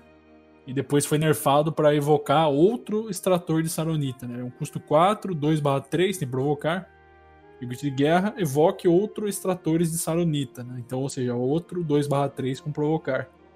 Tomou nerf na época porque ficou muito forte, né? Bufava ele insanamente e descia no campo por 4 de mana, dois bichos gigantescos. É, ele chegava é, com 4 de mana 2, 3 barra 4, por exemplo. Só que a causa dele ter sido nerfado foi, foi uma só. Foi. Shadowwalk, lá do Xamã, com o eu não lembro exatamente qual foi a expansão que chegou, Shadowwalk. Foi Boss das que... Bruxas. Pronto, Boss das Bruxas, que é o que que fazia, né? Ele jogava, ele repetia os gritos de guerra do jogo, né? E como o grito de guerra do, do, do Estatua de Sanita era, era evocar uma cópia, aí você evocava uma cópia do Shadowwalk e ainda tinha o, aquele 6 mana 7 barra 7 que voltava pra mão, né? Aí uhum. acabava voltando pra mão e a pessoa tinha um combozinho chato de ficar jogando o Shadowwalk atrás de Shadowwalk infinito. Aí eles, eles nerfaram para não ter mais esse combo, pelo menos não no padrão. Tem só no livro, mas no livro não dá tempo do Shaman fazer isso. O Bosque das Buchas fudeu tudo, né, mano? A gente vai ver quando chegar a hora. a gente também tinha aqui a Fibusteira Fantasma, que era uma pirata 4 manos 3 3 que ela tinha como grito de guerra receber os atributos equivalentes ao da sua arma. Foi uma adição para o Guerreiro Pirata aqui, ele virou o, o, a curva 4, né? Do, do, do, guerreiro, porque você ganhava ali um, um, um, mais. Se tivesse com machado, ele ganhava um mais 3, mais 2, ou um mais 3, mais 1. Era uma jogada de tempo bem forte. E tinha também o príncipe Valaná, né? Que é o terceiro príncipe, que é o quê? Grito de guerra. Eram 4 manos, 4 barra 4, que grito de guerra, se você não tivesse cards com 4 de custo no seu deck, somente ele, né? Você recebia roubar a vida e provocar. Esse príncipe aí nunca nem viu o jogo. Era o irmão mais lentinho, né? É. O irmão mais feio, mais. o menos quisto. Patinho feio. É. Outra carta custo 4 legal foi a Cadaverina. Custo 4, 3, 3. E o Grito de Guerra ela recebe provocar se o seu deck tiver um lacaio com provocar.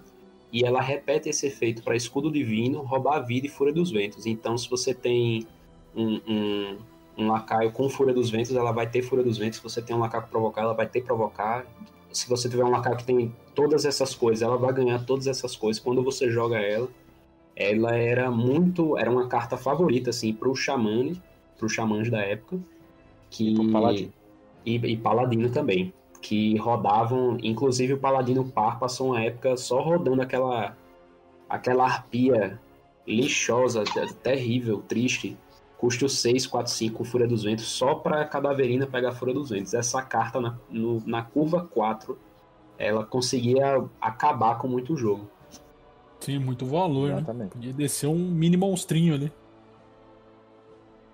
Aí a gente cinco. chega agora no custo 5, vou falar de uma carta que inclusive tem lá no BG, né? Que é o Escamorte Cobalto.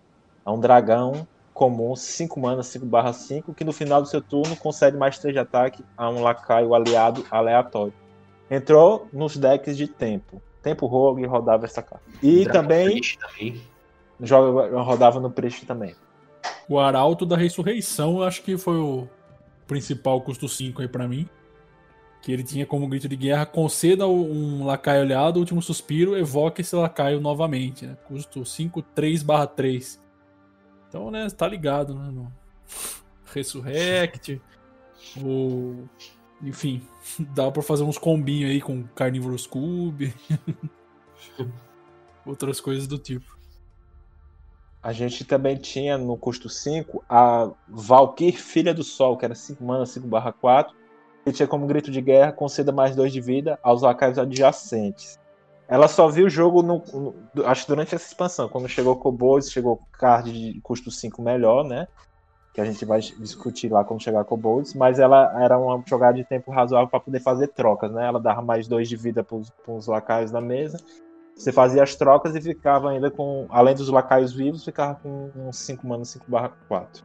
Outra custo 5 que eu quero destacar é o Verme de Sangue Custo 5, 4, 4, roubar a vida. Só que, assim, uma carta ruinzinha, sem ver muito jogo, só que ela é uma fera também.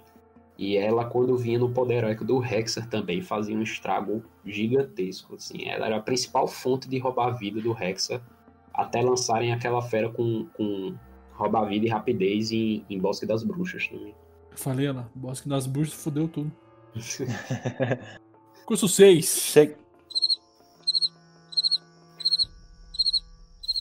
Che... Pode falar. Pode falar aí. Eu sempre fico achando que eu caí. É, tipo, ele fala, ele fala e para. É, Custo 6. É, pra mim, eu achei interessante. Eu tentei rodar na época, né? Mas não deu muito certo. O Draco Ósseo. Tentei encaixar no Dragon Priest. Mas Dragon Priest também tava perdendo força um pouco nessa época. Não tava aquela coisa mais. e- Enfim, ficou só no, no desejo mesmo. Só pra falar o que ele faz, ele é custo 6, 6 barra 5. O último suspiro é adicione um dragão aleatório à sua mão. É muito legal essa carta. Eu rodei também muito no Dragon Priest.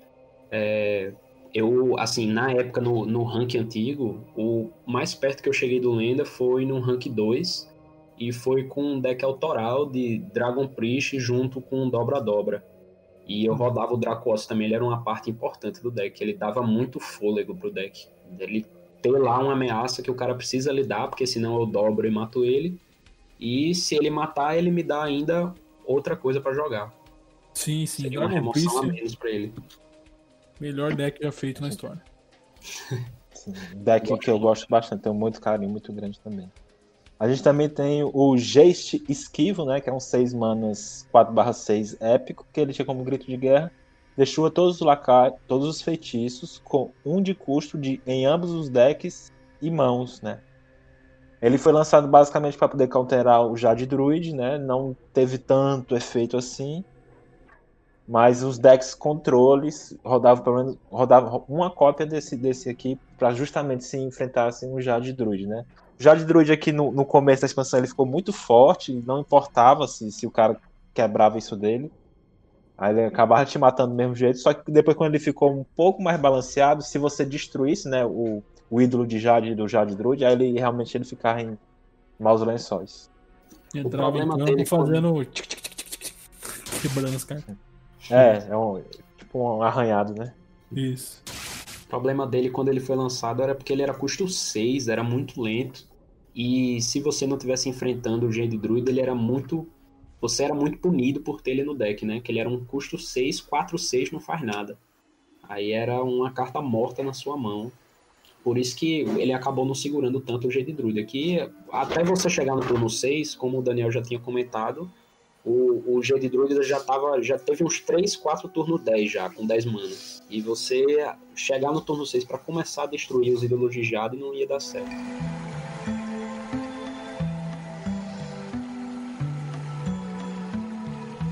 Chegamos agora no pináculo do bagulho, hein? O chefão. Custo 8. Olite Rei. 8 barra 8. Tem provocar.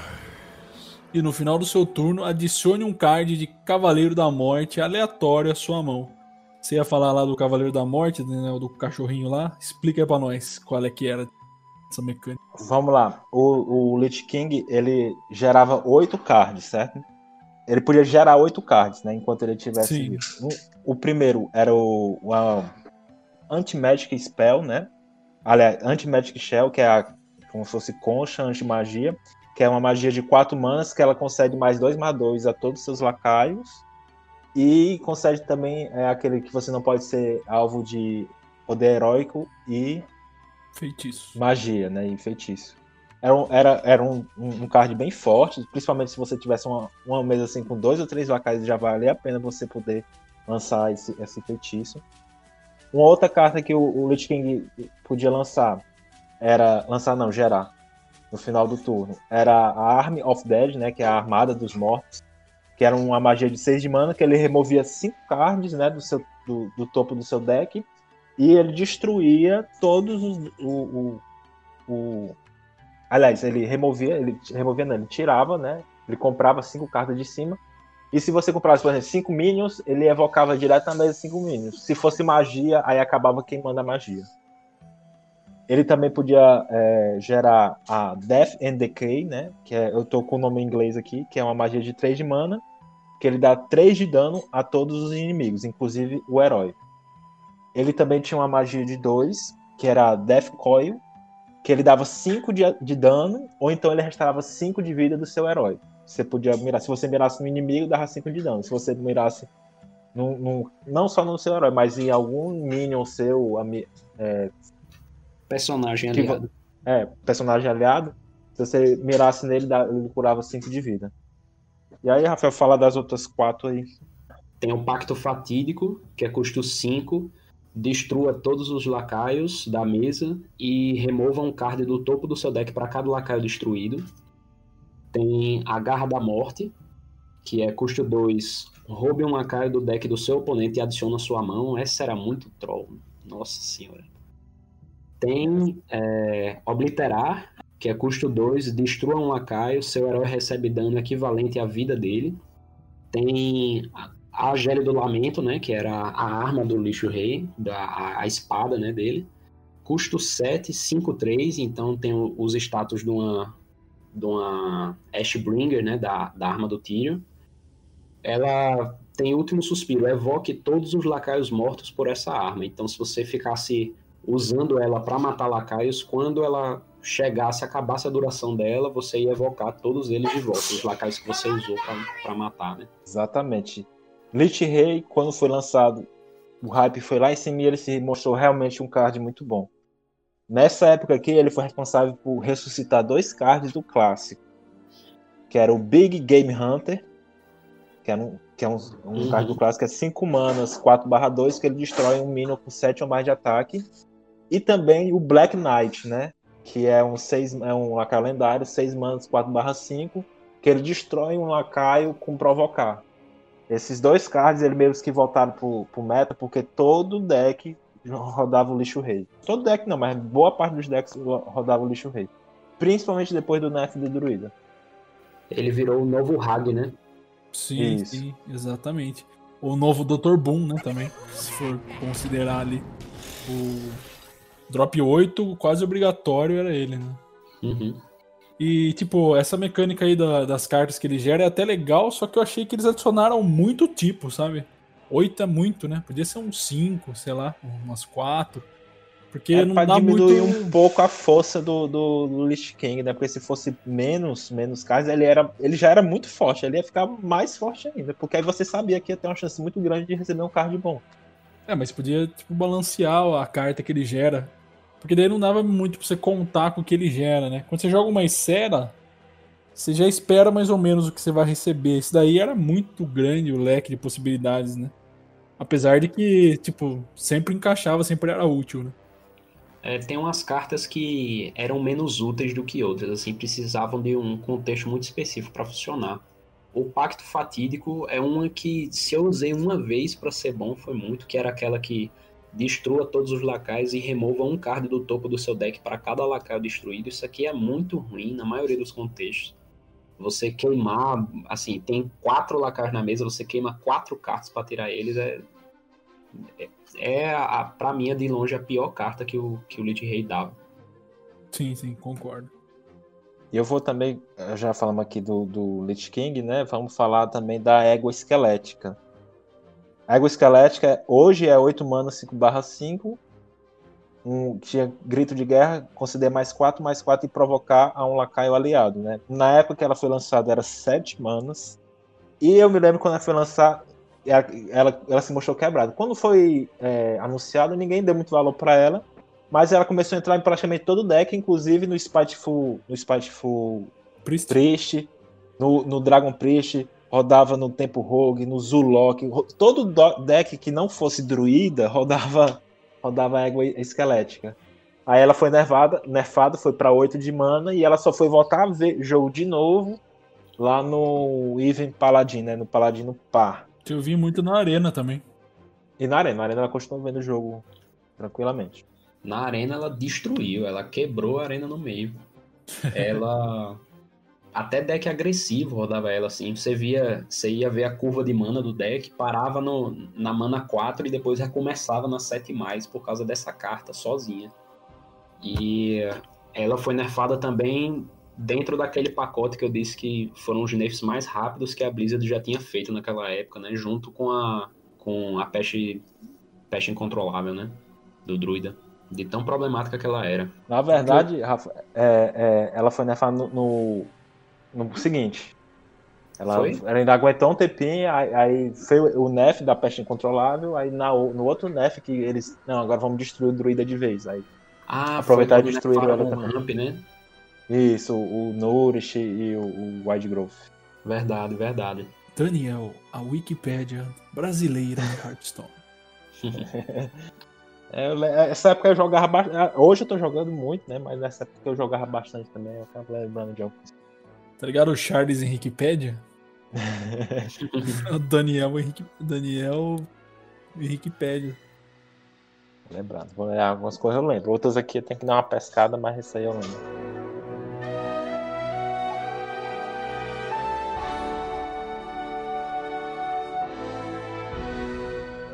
Bom, pessoal, agora que falamos aqui de todas, não, né? As mais importantes cartas lançadas na expansão, vamos dar uma faladinha tradicional aqui nos decks, né? Que a gente fala no fim do programa.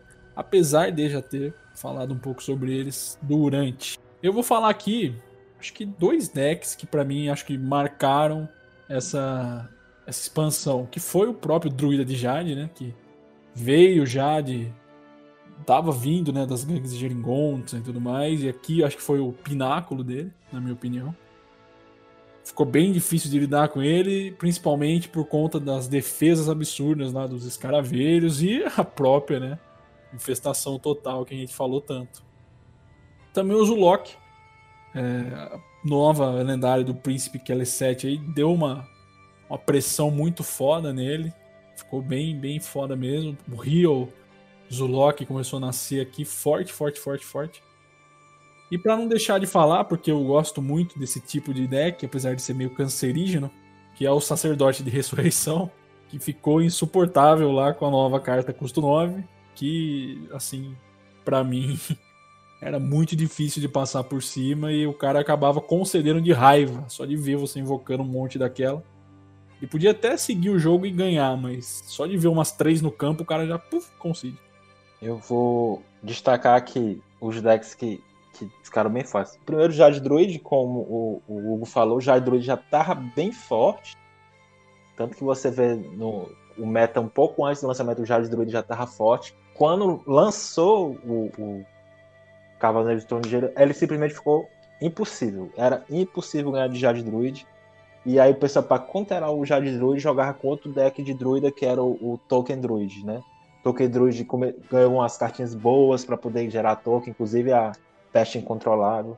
Ganhou o Mana Vivo, que, como, como eu falei na, na expansão anterior, o Mana Vivo era um card bem forte, que não foi aproveitado em um Goro e foi ser aproveitado agora. Aí tinha aquele, aquele lá de, de Geringonça que buffava os lacaios um de mana, dava mais um, mais um para todo mundo. Enfim, Druida ficou insano. Nessa época aqui, pra ter noção, o, o Druida ele tinha um packzinho com os ramps, com os jadezinhos, que era mais ou menos 15 cartas. Você botava essas 15 cartas, aí o, Savi, Savish, né? Ele pegou, criou, escolheu essas 15 cartas e depois mandou o Hearthstone é, completar as outras 15 cartas de maneira aleatória. E ele continuava vencendo, porque o ramp era simplesmente insano, é, infestação total, quebrando o jogo totalmente. Também a gente teve o nasci, nascimento, não, mas a, a, o Exodia Mage, ele foi começando a criar corpo aqui, embora não fosse um deck forte de verdade, mas as adições que tiveram para poder fazer o Exodia foram ganhando força.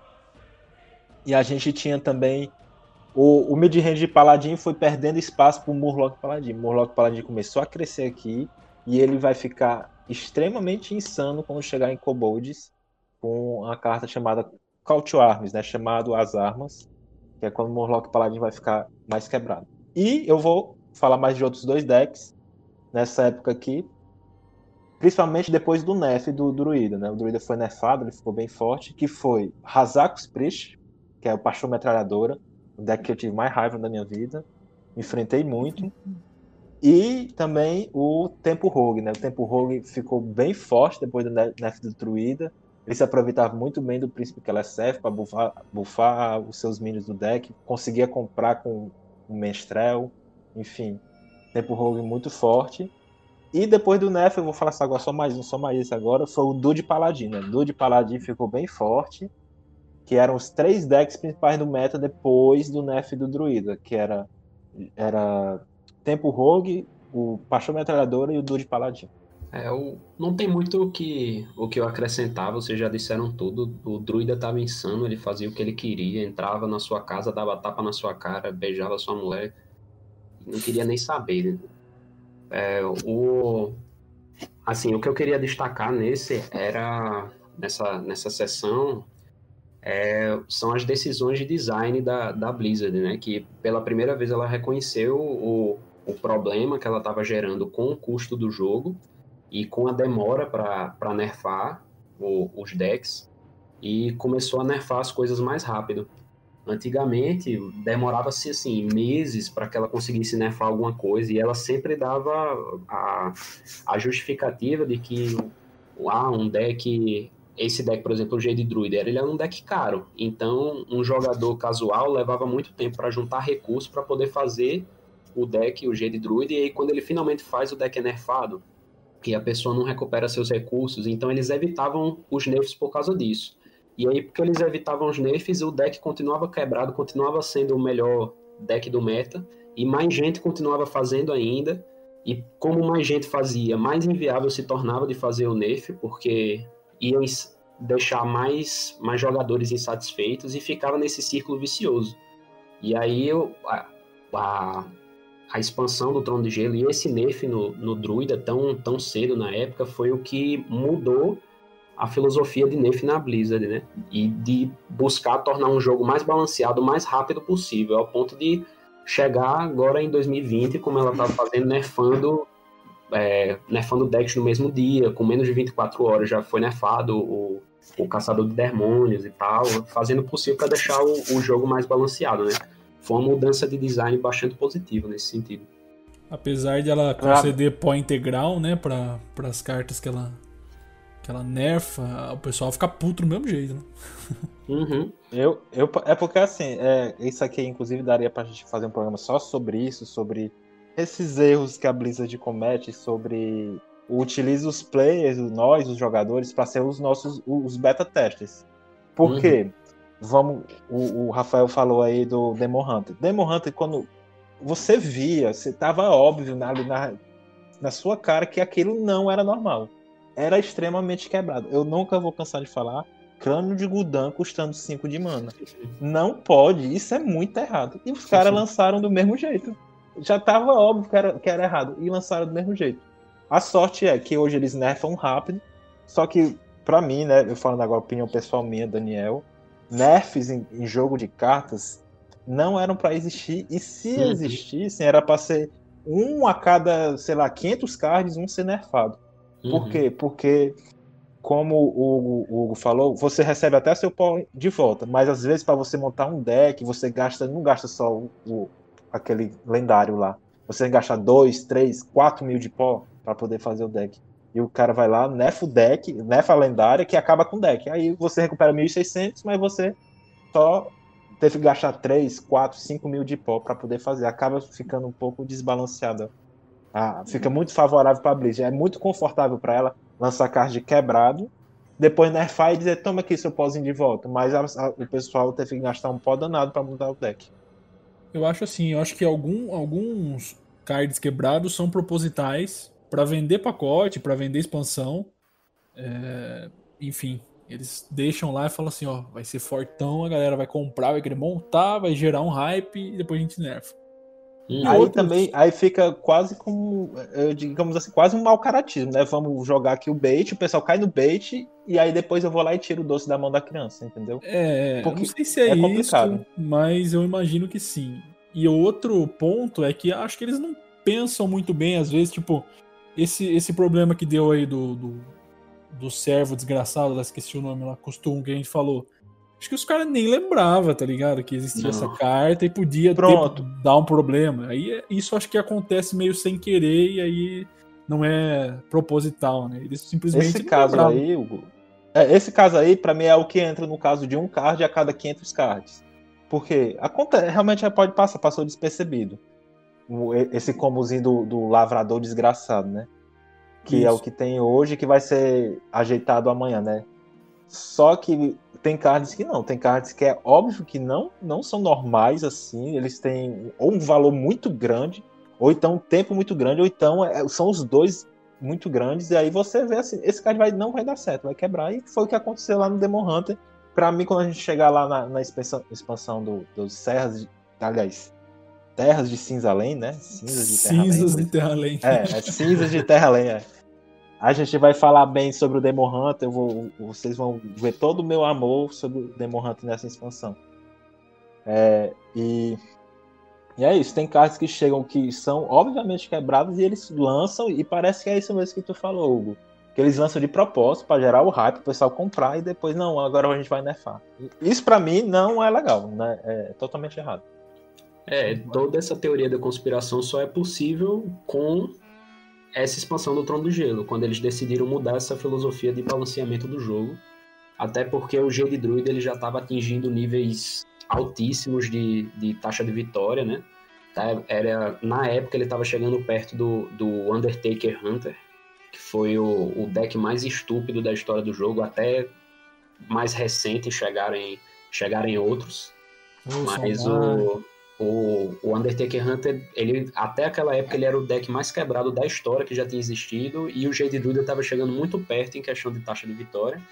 E por isso eles decidiram agir rápido, que eles perceberam que deixar o, o, o pau cantar igual estava cantando na época do Undertaker Hunter não valia a pena, não estava dando certo. O cara saía do jogo e não vai mais jogar essa porra e foda-se.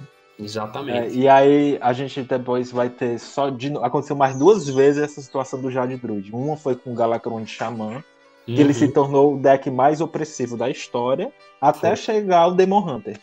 Quatro chegou o Demon Hunter. Quatro meses depois ele chegou mais opressivo ainda que o Galacron de Xamã. Inacreditável. Eu não sei nem como é que a Blizzard consegue fazer isso. É, mais uma coisa que eu queria comentar em relação a essa expansão, que foi nessa expansão que o, o Érico morreu, né? O, oh, o é verdade, velho. Ele teve um anúncio do Trono de Gelo, ele fez um vídeo comentando sobre as mecânicas e tal, como ele estava empolgado para ver as cartas de herói, para ver a carta de herói do bruxo, que era a classe favorita dele, né? Sim, e, é, e aí falou sobre a ele parou de postar e, e teve a notícia de que ele morreu.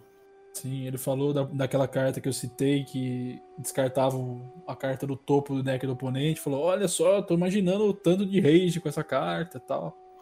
Uhum. E realmente, bem lembrado. Aí fica de novo aqui os votos pro Érico, que realmente faz muita falta, né, cara? Queria ver, queria muito ver como ele estaria no cenário de Hearthstone hoje em dia, tá ligado? Que tem BG, tem um monte de coisa.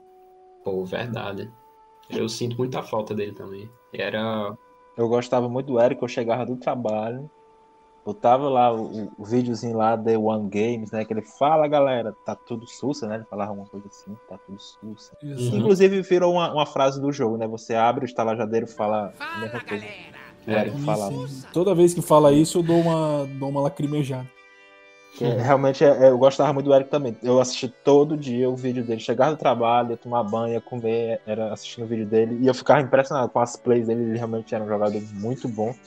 E hum. principalmente muito carismático e muito educado. Nossa, Deus o tem. É, ele era uma pessoa muito humilde, assim, dava para ver.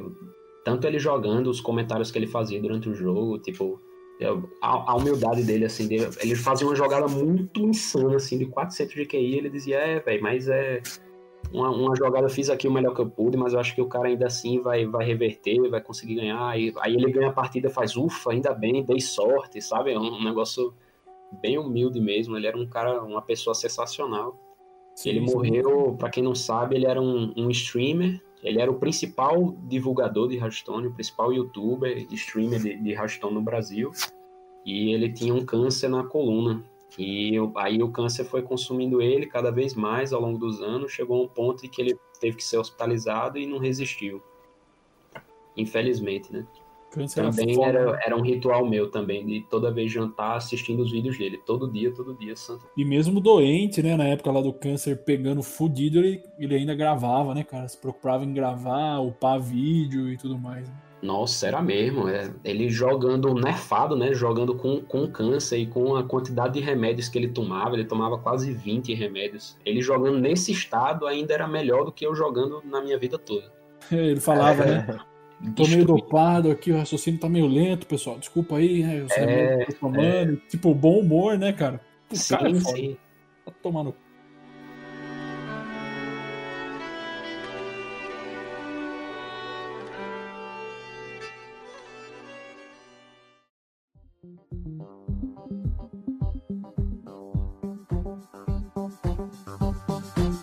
Bom, pessoal, falado então aí de tudo que rolou nessa expansão, a gente vai ficando por aqui. Queria agradecer a todo mundo, né, que escutou até o final aí. Pedir para vocês deixarem o feedback, aquela coisa de sempre, né? Coracão de Pedra Podcast, arroba gmail.com. Tem também página no Facebook, página no Instagram, tem agora o canal no YouTube, que os episódios vão sair lá também. E também queria agradecer aqui os meus colegas Daniel e Rafael. Falem algum, recado aí para o público que agora está ouvindo vocês. Valeu, valeu pessoal. Escuta, obrigado por escutar aí, escutar tudo sobre a expansão, escutar também meu desabafo aí mais pro final aí sobre os nerfs, né? Mas é isso, o Hearthstone ele é, é, um jogo muito complexo, ele tem várias nuances que podem ser discutidas até inclusive em outros vídeos, né? E é isso, vamos lá. Eu continuo jogando, embora eu reclame, eu continuo jogando, continuo comprando as, as pré-vendas, porque é, é, o único jogo que realmente eu gasto dinheiro hoje. E eu, para mim vale a pena, eu me divirto bastante. Tem momentos que eu tenho raiva, tem momentos que eu fico feliz, né? Mas é isso. São o que vai fazer já. Esse ano vai fazer seis anos, seis não, né? Vai fazer, são sete anos de jogo, mas são cinco anos que eu jogo Hearthstone. Quase que diariamente. Hum, um vovô. Até mais, pessoal. O... Queria deixar para vocês, principalmente a mensagem até do Érico, né? Foi o último comentário que a gente fez para tanto seguir o exemplo dele como pessoa, né? Tanto como jogador quanto como pessoa, né? Você ter atitude esportiva e ter atitude de humildade, diversão primeiro, diversão acima da competição, né? E, e de melhorar sempre e de humildade, né? Tanto para você jogar sendo um jogador mais humilde, até para isso ajuda também para você não ter tanta raiva, né, quando tá jogando. E também para você ser uma pessoa melhor, né? Num, o Érico eu tenho certeza que, que fez diferença em todas as áreas da vida dele, não somente dentro do, do Hearthstone. Aí eu foi uma pessoa que me tocou muito na comunidade, inclusive eu só comecei a procurar a comunidade a, e outros jogadores e outros streamers depois que ele morreu, porque enquanto ele estava vivo eu só assistia ele, estava muito bem satisfeito só assistindo ele, não assistia mais nada, nem procurava mais nada. E ele foi sempre a minha referência, assim, de, tanto como, como jogador de Hearthstone, o que, que eu queria ser, o nível que eu queria chegar, quanto como uma pessoa que eu levo para a vida, assim, como exemplo também. Exatamente, falou bonito. Inclusive, um dia a gente tinha que fazer um episódio só especial Érico Graça. Hein? Fica aí. Uma ótima ideia. Fica a deixa. Pessoal, no próximo episódio da série de história, a gente vai falar aqui sobre uma coleção muito interessante, muito legal também, que é Kobolds e Catacumbas.